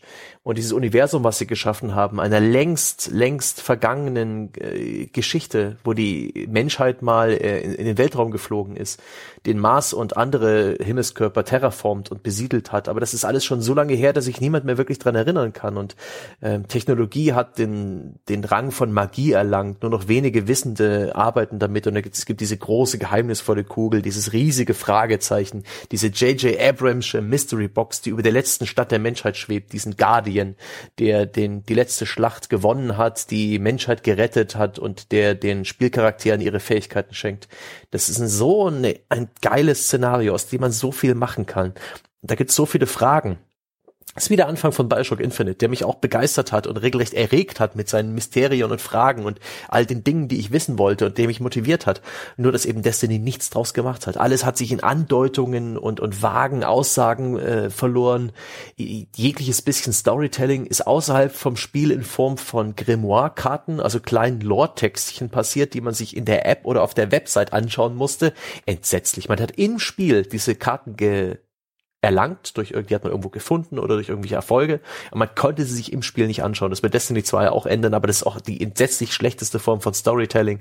Und auch was da innerhalb des Spiels an, an Story passiert ist, war lächerlich und äh, für mich auch nicht fassbar. Es wurden immer wieder neue Prinzen und Lords und äh, irgendwelche Alien-Charaktere ähm, erfunden. Es wurde mit Zeitreisen rumgespielt. Das hat mich absolut kalt gelassen. Ich habe die, dieses, diese, dieses ganze Szenario finde ich wunderbar, aber ich habe niemals wirklich diesen glitschigen Storyfaden in die Hände bekommen. Der hat sich wie ein Aal mir entwunden und ich stand stets da mit schleimigen Fingern und ähm, ja, soliden Shooter-Gameplay. Ich bin gespannt, ob sie es diesmal hinbekommen, ob sie auch ein bisschen was auflösen, weil äh, man sieht ja schon, dass dann irgendwie die der neue Gegner halt diesen Guardian in eine Art Gefängnis, in einen Strahlenkasten einbaut, so dass man seine Fähigkeiten verliert. Aber ich wette, sie werden schon wieder nicht erklären, was das eigentlich für ein Ding ist. Und das hat mir am Anfang so Spaß gemacht, zusammen mit der Community so ein bisschen die Lore zu erforschen, im jeweiligen Subreddit und im Forum Theorien äh, nachzugehen, was eigentlich los ist, ob man nicht vielleicht selbst die Bösen spielt. Äh, da gab es einige Hinweise drauf und Andeutungen und sowas hat mir immer richtig Spaß gemacht und ich ich sehe nicht, dass die das auflösen. Das wird bis zum Ende so weitergehen. Und ich bin, ich bin auch gespannt, inwiefern sie Destiny 3, 4 und 5, sie haben ja wohl einen 10-Jahres-Vertrag mit Activision, äh, inwiefern sie diese Spiele anfangen lassen wollen. Denn mit Destiny 2 ist es ja so, dass die, die Bösewichte sperren den Guardian in den Strahlenkäfig, dadurch verliert jeder Charakter seine Fähigkeiten und seine Ausrüstung. Und das ist ein toller Grund, ein toller Story-Hebel um alle Spiele wieder bei Null anfangen zu lassen. Aber spätestens mit Destiny 3 können sie den Trick nicht mehr bringen. Äh, da bin ich auch gespannt, wie sie das durchziehen wollen. Aber das, ähm, sie verschieben das wahrscheinlich auf nach dem Motto, ah, bis dann habe ich gekündigt. Das wird das Problem meiner Nachfolger sein. Ach ja, das war, also erstens, Story, die, die nicht direkt ins Spiel integriert ist, könnte für mich genauso gut nicht geschrieben werden. Das mache ich in der Regel nie. Also ich gehe nicht auf eine Webseite, um mir da dann irgendwas durchzulesen. Bau's ein oder mir ist es egal. Entweder das wird direkt geliefert. Insbesondere, wenn es für mich nur ein transparenter Versuch ist, mich in irgendeine scheiß App reinzuzwingen, ja, dann, dann weigere ich mich schon mal aus Prinzip, dass ich mir dann sage, nö, dann legitimiere ich dieses Vorgehen nicht, indem ich das tatsächlich konsumiere, sondern das lasse ich dann einfach weg. Ähm, äh, also solche Sachen. Und dann ist die Story von Destiny die hat gute Ansätze, das stimmt schon. Mich hat das auch am Anfang noch fasziniert mit dem Guardian. Ich habe immer vermutet, der Guardian ist wahrscheinlich hinterher doch böse oder sonst irgendwas. Aber das war dann halt einfach, weil man, wenn man einmal diese, diese Story-Kampagne durchgespielt hat, ist man an dem Punkt eigentlich, wo man denkt so, I don't care. es, ist, es hat ja den Entwickler offensichtlich auch nicht wirklich interessiert. Yep. Also warum sollte ich jetzt tatsächlich hier irgendeine Form von Energie aufbringen? Das, äh, ja, das ist übrigens, was du vorhin gesagt hast, das ist auch noch ein Fall übrigens von von äh, awkward PR Situations. Ich war bei der ähm, Enthüllungsevent zu Bioshock Infinite damals und dann haben sie da, das war in New York gegenüber vom Central Park in irgendeinem Hotel äh, das war, weiß ich noch relativ genau, weil da war gerade irgendwie Bürgermeisterwahlkampf oder irgend sowas. Und dann war ausgerechnet da, wo diese Veranstaltung war, war davor so eine Kundgebung. Und da mussten wir hinten so quasi durch den Dienstboteneingang rein, weil da sonst nirgendwo ein Rankommen war. da hatte auch keiner mit gerechnet. Und dann haben sie da diesen Trailer abgespielt. Und dann stand ich hinterher danach da mit einem völlig begeisterten PR-Manager. Also wirklich auch ehrlich begeistert gefühlt.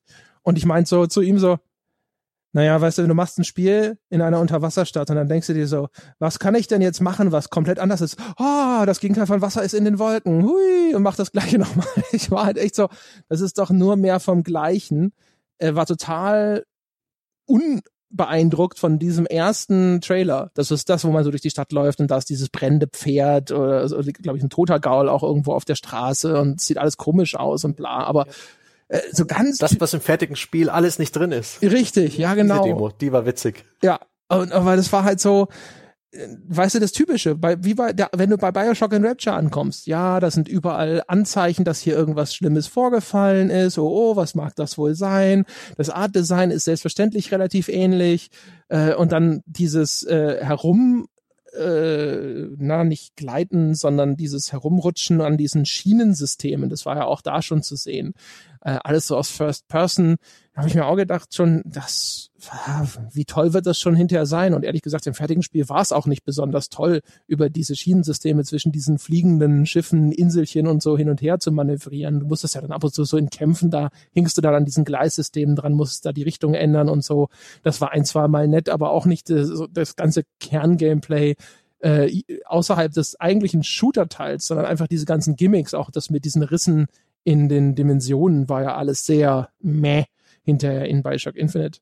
Auf jeden Fall, das war so, der war so entsetzt und so entrüstet, dass mich diese, dieses erste Video damals nicht begeistert hat. Das war auch sehr, sehr eigenartiger Moment, weil da jemand stand, der halt selber gar nicht in Erwägung gezogen hat, dass irgendetwas anderes zurückkommen könnte jetzt von seinem Gesprächspartner als ja, geil. Und dann, dann stand da dieser blöde Tropf vor ihm, der gesagt hat so, das ist ja aber echt das naheliegendste, um einfach nochmal das gleiche in grün zu machen. Also das gleiche halt mit Luft. Toll. Und das war halt echt so, was? Wie bitte?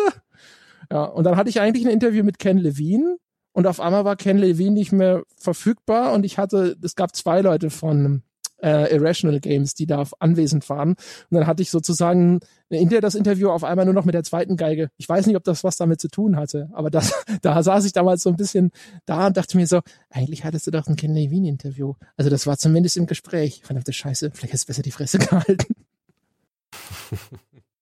Ach ja, ich hatte damals ein, das erste Anspielevent, wo man den Prolog des Spiels so, so ein bisschen die, die ersten ein, zwei Stunden gespielt hat. Das war ganz nett. Da habe ich eine Story-Theorie entworfen, die relativ haarscharf äh, an der reellen Story, die natürlich weitaus verschwurbelter war, herangeschossen hat. Und da habe ich auch bloß eisiges Grinsen geerntet, als ich sie dem, äh, dem Design Director vorgetragen habe. Das war schön. ja, aber ich wollte noch mal ganz kurz zurückkommen zu, zu Destiny. Ich wollte einfach noch feststellen, dass ich mich dass ich mir vollkommen im Klaren drüber bin, was für ähm, Macken diese Spielereihe hat, dieses Universum. Ich rechne auch wirklich nur mit, wir haben das nicht gespielt. Die andere Journalia ist auf einem Event gewesen und hat, kann viel besser berichten und es gibt sehr viele Previews, es gibt auch Videos im Netz, Deutsch, Englisch, alles, da kann man sich schlau machen. Ich würde das jetzt nicht mal alles wiederkauen, aber ich habe den Eindruck, es ist lediglich mehr vom Gleichen. Sie haben ein bisschen was an den größten Schwachpunkten gedreht, sie haben mehr Story, sie haben mehr Fokus auf diese Singleplayer-Erfahrung. Aber ich, mir ist das alles wurscht. Ich freue mich einfach, auch wenn es jetzt keine kein komplett neues, anders gemachtes Spiel ist, ich freue mich auf diesen Grind. Ich, ich freue mich so drauf wieder auf dieses Shooter-Gameplay, auf dieses Szenario, wo ich jetzt auch bestimmt ein Jahr lang nicht mehr hingefasst habe, was jetzt äh, für mich wieder frisch ist. Und da mal wieder so 10, 20 Stunden rein zu investieren und ein paar Feierabende hirnlos zu ballern, das ist richtig schön. Das ist für mich so eine Art, wie früher für mich Call of Duty so etwas war oder so ein, so ein Need for Speed, als die Serie noch was konnte, so eine, so eine sichere Bank und äh, so blöd das ist und so unkritisch das ist und im vollsten Wissen, dass das Ding nicht perfekt sein wird und dass da auch Activision Blizzard garantiert Games as a Service mäßig wirklich dick auftragen wird und uns die ein oder andere Unverschämtheit präsentieren will, das be befürchte ich zumindest. Das ändert nichts daran, dass ich wirklich, ich habe, das ist fest eingeplant im September Destiny zocken und, und irgendwie diesen angenehmen Kitzel des Grind und Upgradens zu verspüren, bis es sich verbraucht. Und ich hoffe, ich komme davon los, aber da, da zweifle ich nicht dran. Also ich hätte mich so kurz, äh, kurz nach Destiny 1, ohne DLC und den ganzen anderen Kram, hätte ich mich wahrscheinlich noch darauf gefreut. Im Moment bin ich ehrlich gesagt so raus. Also ich war nach diesem ersten DLC, glaube ich, so fertig mit dem Spiel, dass ich immer noch in diesem das, das war da, das war schön eine Zeit lang und jetzt bin ich echt bedient, verharre.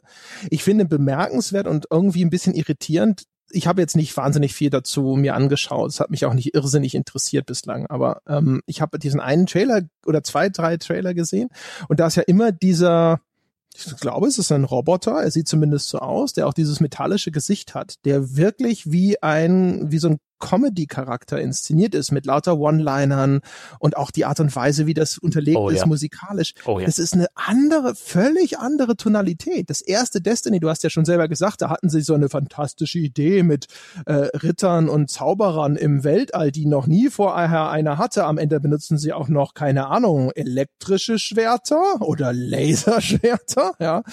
Ähm, aber, ho, ho, ho.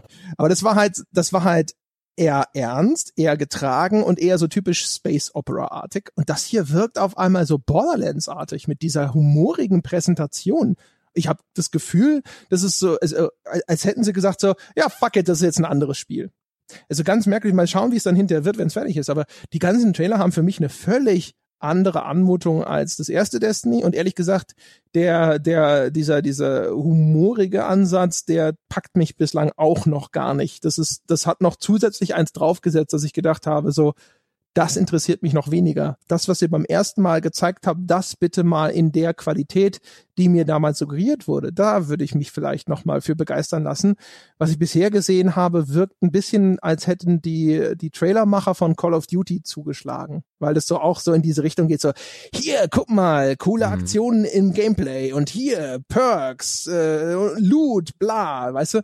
Wenn du diese Multiplayer-Trailer siehst von Call of Duty, die teilweise übrigens auch, finde ich, schon exzellent inszeniert sind. Ja, das, da gibt's einen mit diesem Prodigy-Song im Hintergrund, dieses The Day is My Enemy, glaube ich. Oh ja, der ist super. Der ist geil gemacht, ja. So die ganzen Inserts, die Klassen und hier die Ausrüstung und dann dazwischen drin siehst du halt Gameplay von Leuten Leuten, die es richtig gut können, die wirklich treffen in einer Art und Weise, wie ich das niemals können werde. Ja. Und das ist, das ist schon ganz cool. Das sehe ich und denke mir so, das sieht schon ganz geil aus.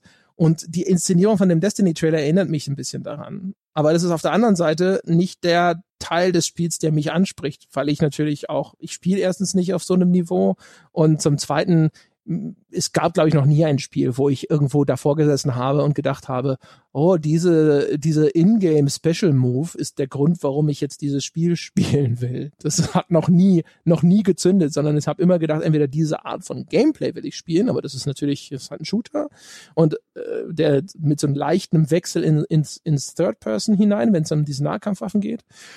Oder es ist halt, diese Story fasziniert mich oder dieses Universum fasziniert mich und da ist jetzt irgendwo bei Destiny 2 noch nichts erkennbar gewesen, was jetzt nochmal eine Flamme entfacht hätte. Nee, bei mir ist der vertraute Umami-Geschmack dieses Gameplay-Loops, auf den ich mich freue. Und vielleicht ist es ja bezüglich der Tonalität so, dass äh, im Activision-Vorstand beschlossen wurde, hey, Call of Duty dieses Jahr ernst und äh, getragen. Da brauchen wir prollige Action halt bei ähm, bei Destiny. Das muss Bungie machen. Bungie jetzt prollige Action, Call of Duty getragen und ernst. Wer weiß. Aber nee, das, das glaube ich ernst. Dass Call of Duty wirklich ernst wird und getragen, das wird ihnen nicht gelingen. Nicht mehr. Ja, also es wird zumindest. Und im Singleplayer wird es erst recht. Na. Also ernst und getragen äh, wird es auf jeden Fall von seiner Anmutung her. Ob man es hinterher ernst nehmen kann, was die da präsentieren, das steht sicherlich auf einem anderen Blatt. Keine Ahnung, ich habe den, ich fand diesen Trailer von dem Call of Duty World War 2 fand ich total banal. So Ach, nee. Bei dem Battlefield One, ja, da habe ich mir damals noch die Mühe gemacht, so meinen Restoptimismus zusammenzukratzen und zumindest zu sagen, ich erwarte auch nicht, dass DICE eine gute Story macht auf einmal, aber was wenn doch? ja, vielleicht so ja, es gibt ähm, es gibt ein Kinderbuch, eine Kinderbuchreihe mit der Kuh Lieselotte. Und äh, da gibt es ein Buch, Lieselotte auf dem Bauernhof. Ja, und äh, das ist ganz charmant gemacht alles. Äh, und, und da gibt's so eine kleine Story, die auf diesem Bauernhof passiert. Und zwar, dass die Tiere nachts alle irgendwie wollen halt schlafen. Und die Schweine sind, sitzen da, aber die ganzen Tiere können nicht schlafen und nur die Schweine können immer schlafen. Und dann sitzen die Schweine da und äh, machen sich über die anderen Tiere lustig und sagen so, ja, so ein Problem. Wir können immer schlafen, egal was passiert. Ja, also wir hatten noch nie Probleme damit, nicht schlafen zu können. Und dann siehst du so das nächste Comic-Panel und dann so, aber was wenn doch? Und auf einmal können die Schweine nicht schlafen, weil sie diese Frage so beunruhigt. und es ist halt so geil, weil sie auf einmal so erst so selbstgefällig sind und dann auf einmal so diese großen Augen mit dieser Erkenntnis und dann oben drüber nur diese, diese Gedenk, diese Denkblase, weißt du, aber was wenn doch? Und das war so ich mit Battlefield One, weißt du, ja, wird schon scheiße werden. Die werden nie und nimmer eine vernünftige World War One Story zusammenkriegen und dann so, aber was wenn doch, ja, so dass dieser, letzte Funken Hoffnung, ja, die Saat des, des Zweifels am eigenen Zynismus war gesät und dann am Schluss, na gut, ne, zumindest keine Vollkatastrophe, aber es war nicht das, was ich mir vielleicht erhofft hätte. Und bei bei dem Call of Duty aber ehrlich gesagt Trailer gesehen und gedacht, okay, fuck it. Das ist halt, die haben sich halt auch gedacht, so jetzt inzwischen können wir einfach den alten Schmonsens nochmal in guter Grafik neu auflegen und das reicht den Leuten, weil es so lange her ist und so, so lange danach geschrien haben wie der Zweite Weltkrieg. Wir wir deklinieren dieses alte Thema einfach nochmal durch, genau wie damals. Und am Schluss sind die Leute genau damit zufrieden, weil sie den gleichen, den, den gleichen Kram nochmal fressen wollen. Das ist meine Erwartung, was das angeht. Naja, ich bin gespannt. Ich äh, weiß auch nicht, wie es spielen wird, aber ich, äh, ich mag die, ich mag diese Phase, die zwischen der allerersten Ankündigung liegt und dem Release des Spiels, diese Phase des Hoffens, der Möglichkeiten, da ist alles noch nicht in Stein gemeißelt. Da stehen wir noch nicht vor dem mittelmäßigen Resultat. Wir können noch träumen, hoffen, analysieren, ähm, wünschen. Das äh, macht so viel Spaß, weil man das auch oft gemeinsam mit der Community erlebt, in Foren, in irgendwelchen Chats, mit äh, in irgendwelchen Subreddits. Das äh, ist mit die schönste Phase. Ich genieße die Hype-Phase vor den E3s. Wir haben noch drei Wochen bis dahin. Das wird äh, das wird schön, ich freue mich darauf, auf dieses, auf diese Spekulation, auf diese Versprechen, die sie uns ins Ohr flüstern, auf diese, ähm, ja, auf diese Werbeveranstaltung der Pressekonferenzen. Ich weiß, es ist alles Smoke and Mirrors. Sie zeigen alles, was sie haben, nur von der besten Seite. Sie werden Dinge versprechen, die sie nicht halten werden, wie so oft. Ähm, sie, sie werden uns täuschen und, und zum Narren halten, aber es ist toll. Die Realität, die letztendlich dann irgendwann im Laden steht, die ist dann eh nicht mehr so schön. Ich mag diese, diese Flirtphase. Ja, dieses erste Bauchkribbeln mit den ganzen Spielen. Auch wenn die mich jetzt persönlich wie ein neues Call of Duty nicht interessieren, ich freue mich auf den Reveal. Ich will wissen, ob sich meine Erwartung vom Gameplay äh, mit der äh, Realität deckt. Wir nehmen das jetzt zum Beispiel gerade auf, diesen Podcast. Da ist zu Far Cry 5 außer diesen Teaser-Trailern und dem ersten Artwork auch noch nichts bekannt. Wir werden, wenn dieser Podcast erschienen ist, schlauer sein. Und ich finde das genauso toll. Wir haben im Forum wunderbare Diskussionen, auch mit äh, großer Beteiligung von André und Jochen, äh, was dieses Spiel und dessen Realität angeht, was sich Ubisoft jetzt traut oder nicht. Und das ist fantastisch. Das ist mit das schönste Spiel, was man spielen kann äh, in dieser ganzen Spiele, in diesem Spieleuniversum. Äh, dieses Metaspiel, das macht mir einfach unglaublich viel Spaß, auf dem Hype-Train zu sitzen und die Vernunft über Bord zu werfen und einfach mal ein bisschen äh, sich auf diesen Blödsinn einzulassen. Aber immer noch distanziert und vernünftig genug zu sein, um nichts vorzubestellen. Denn wer vorbestellt, ist dumm. Und wir haben die zwei Stunden gerissen. André, ich glaube, wir müssen den Sack langsam zumachen.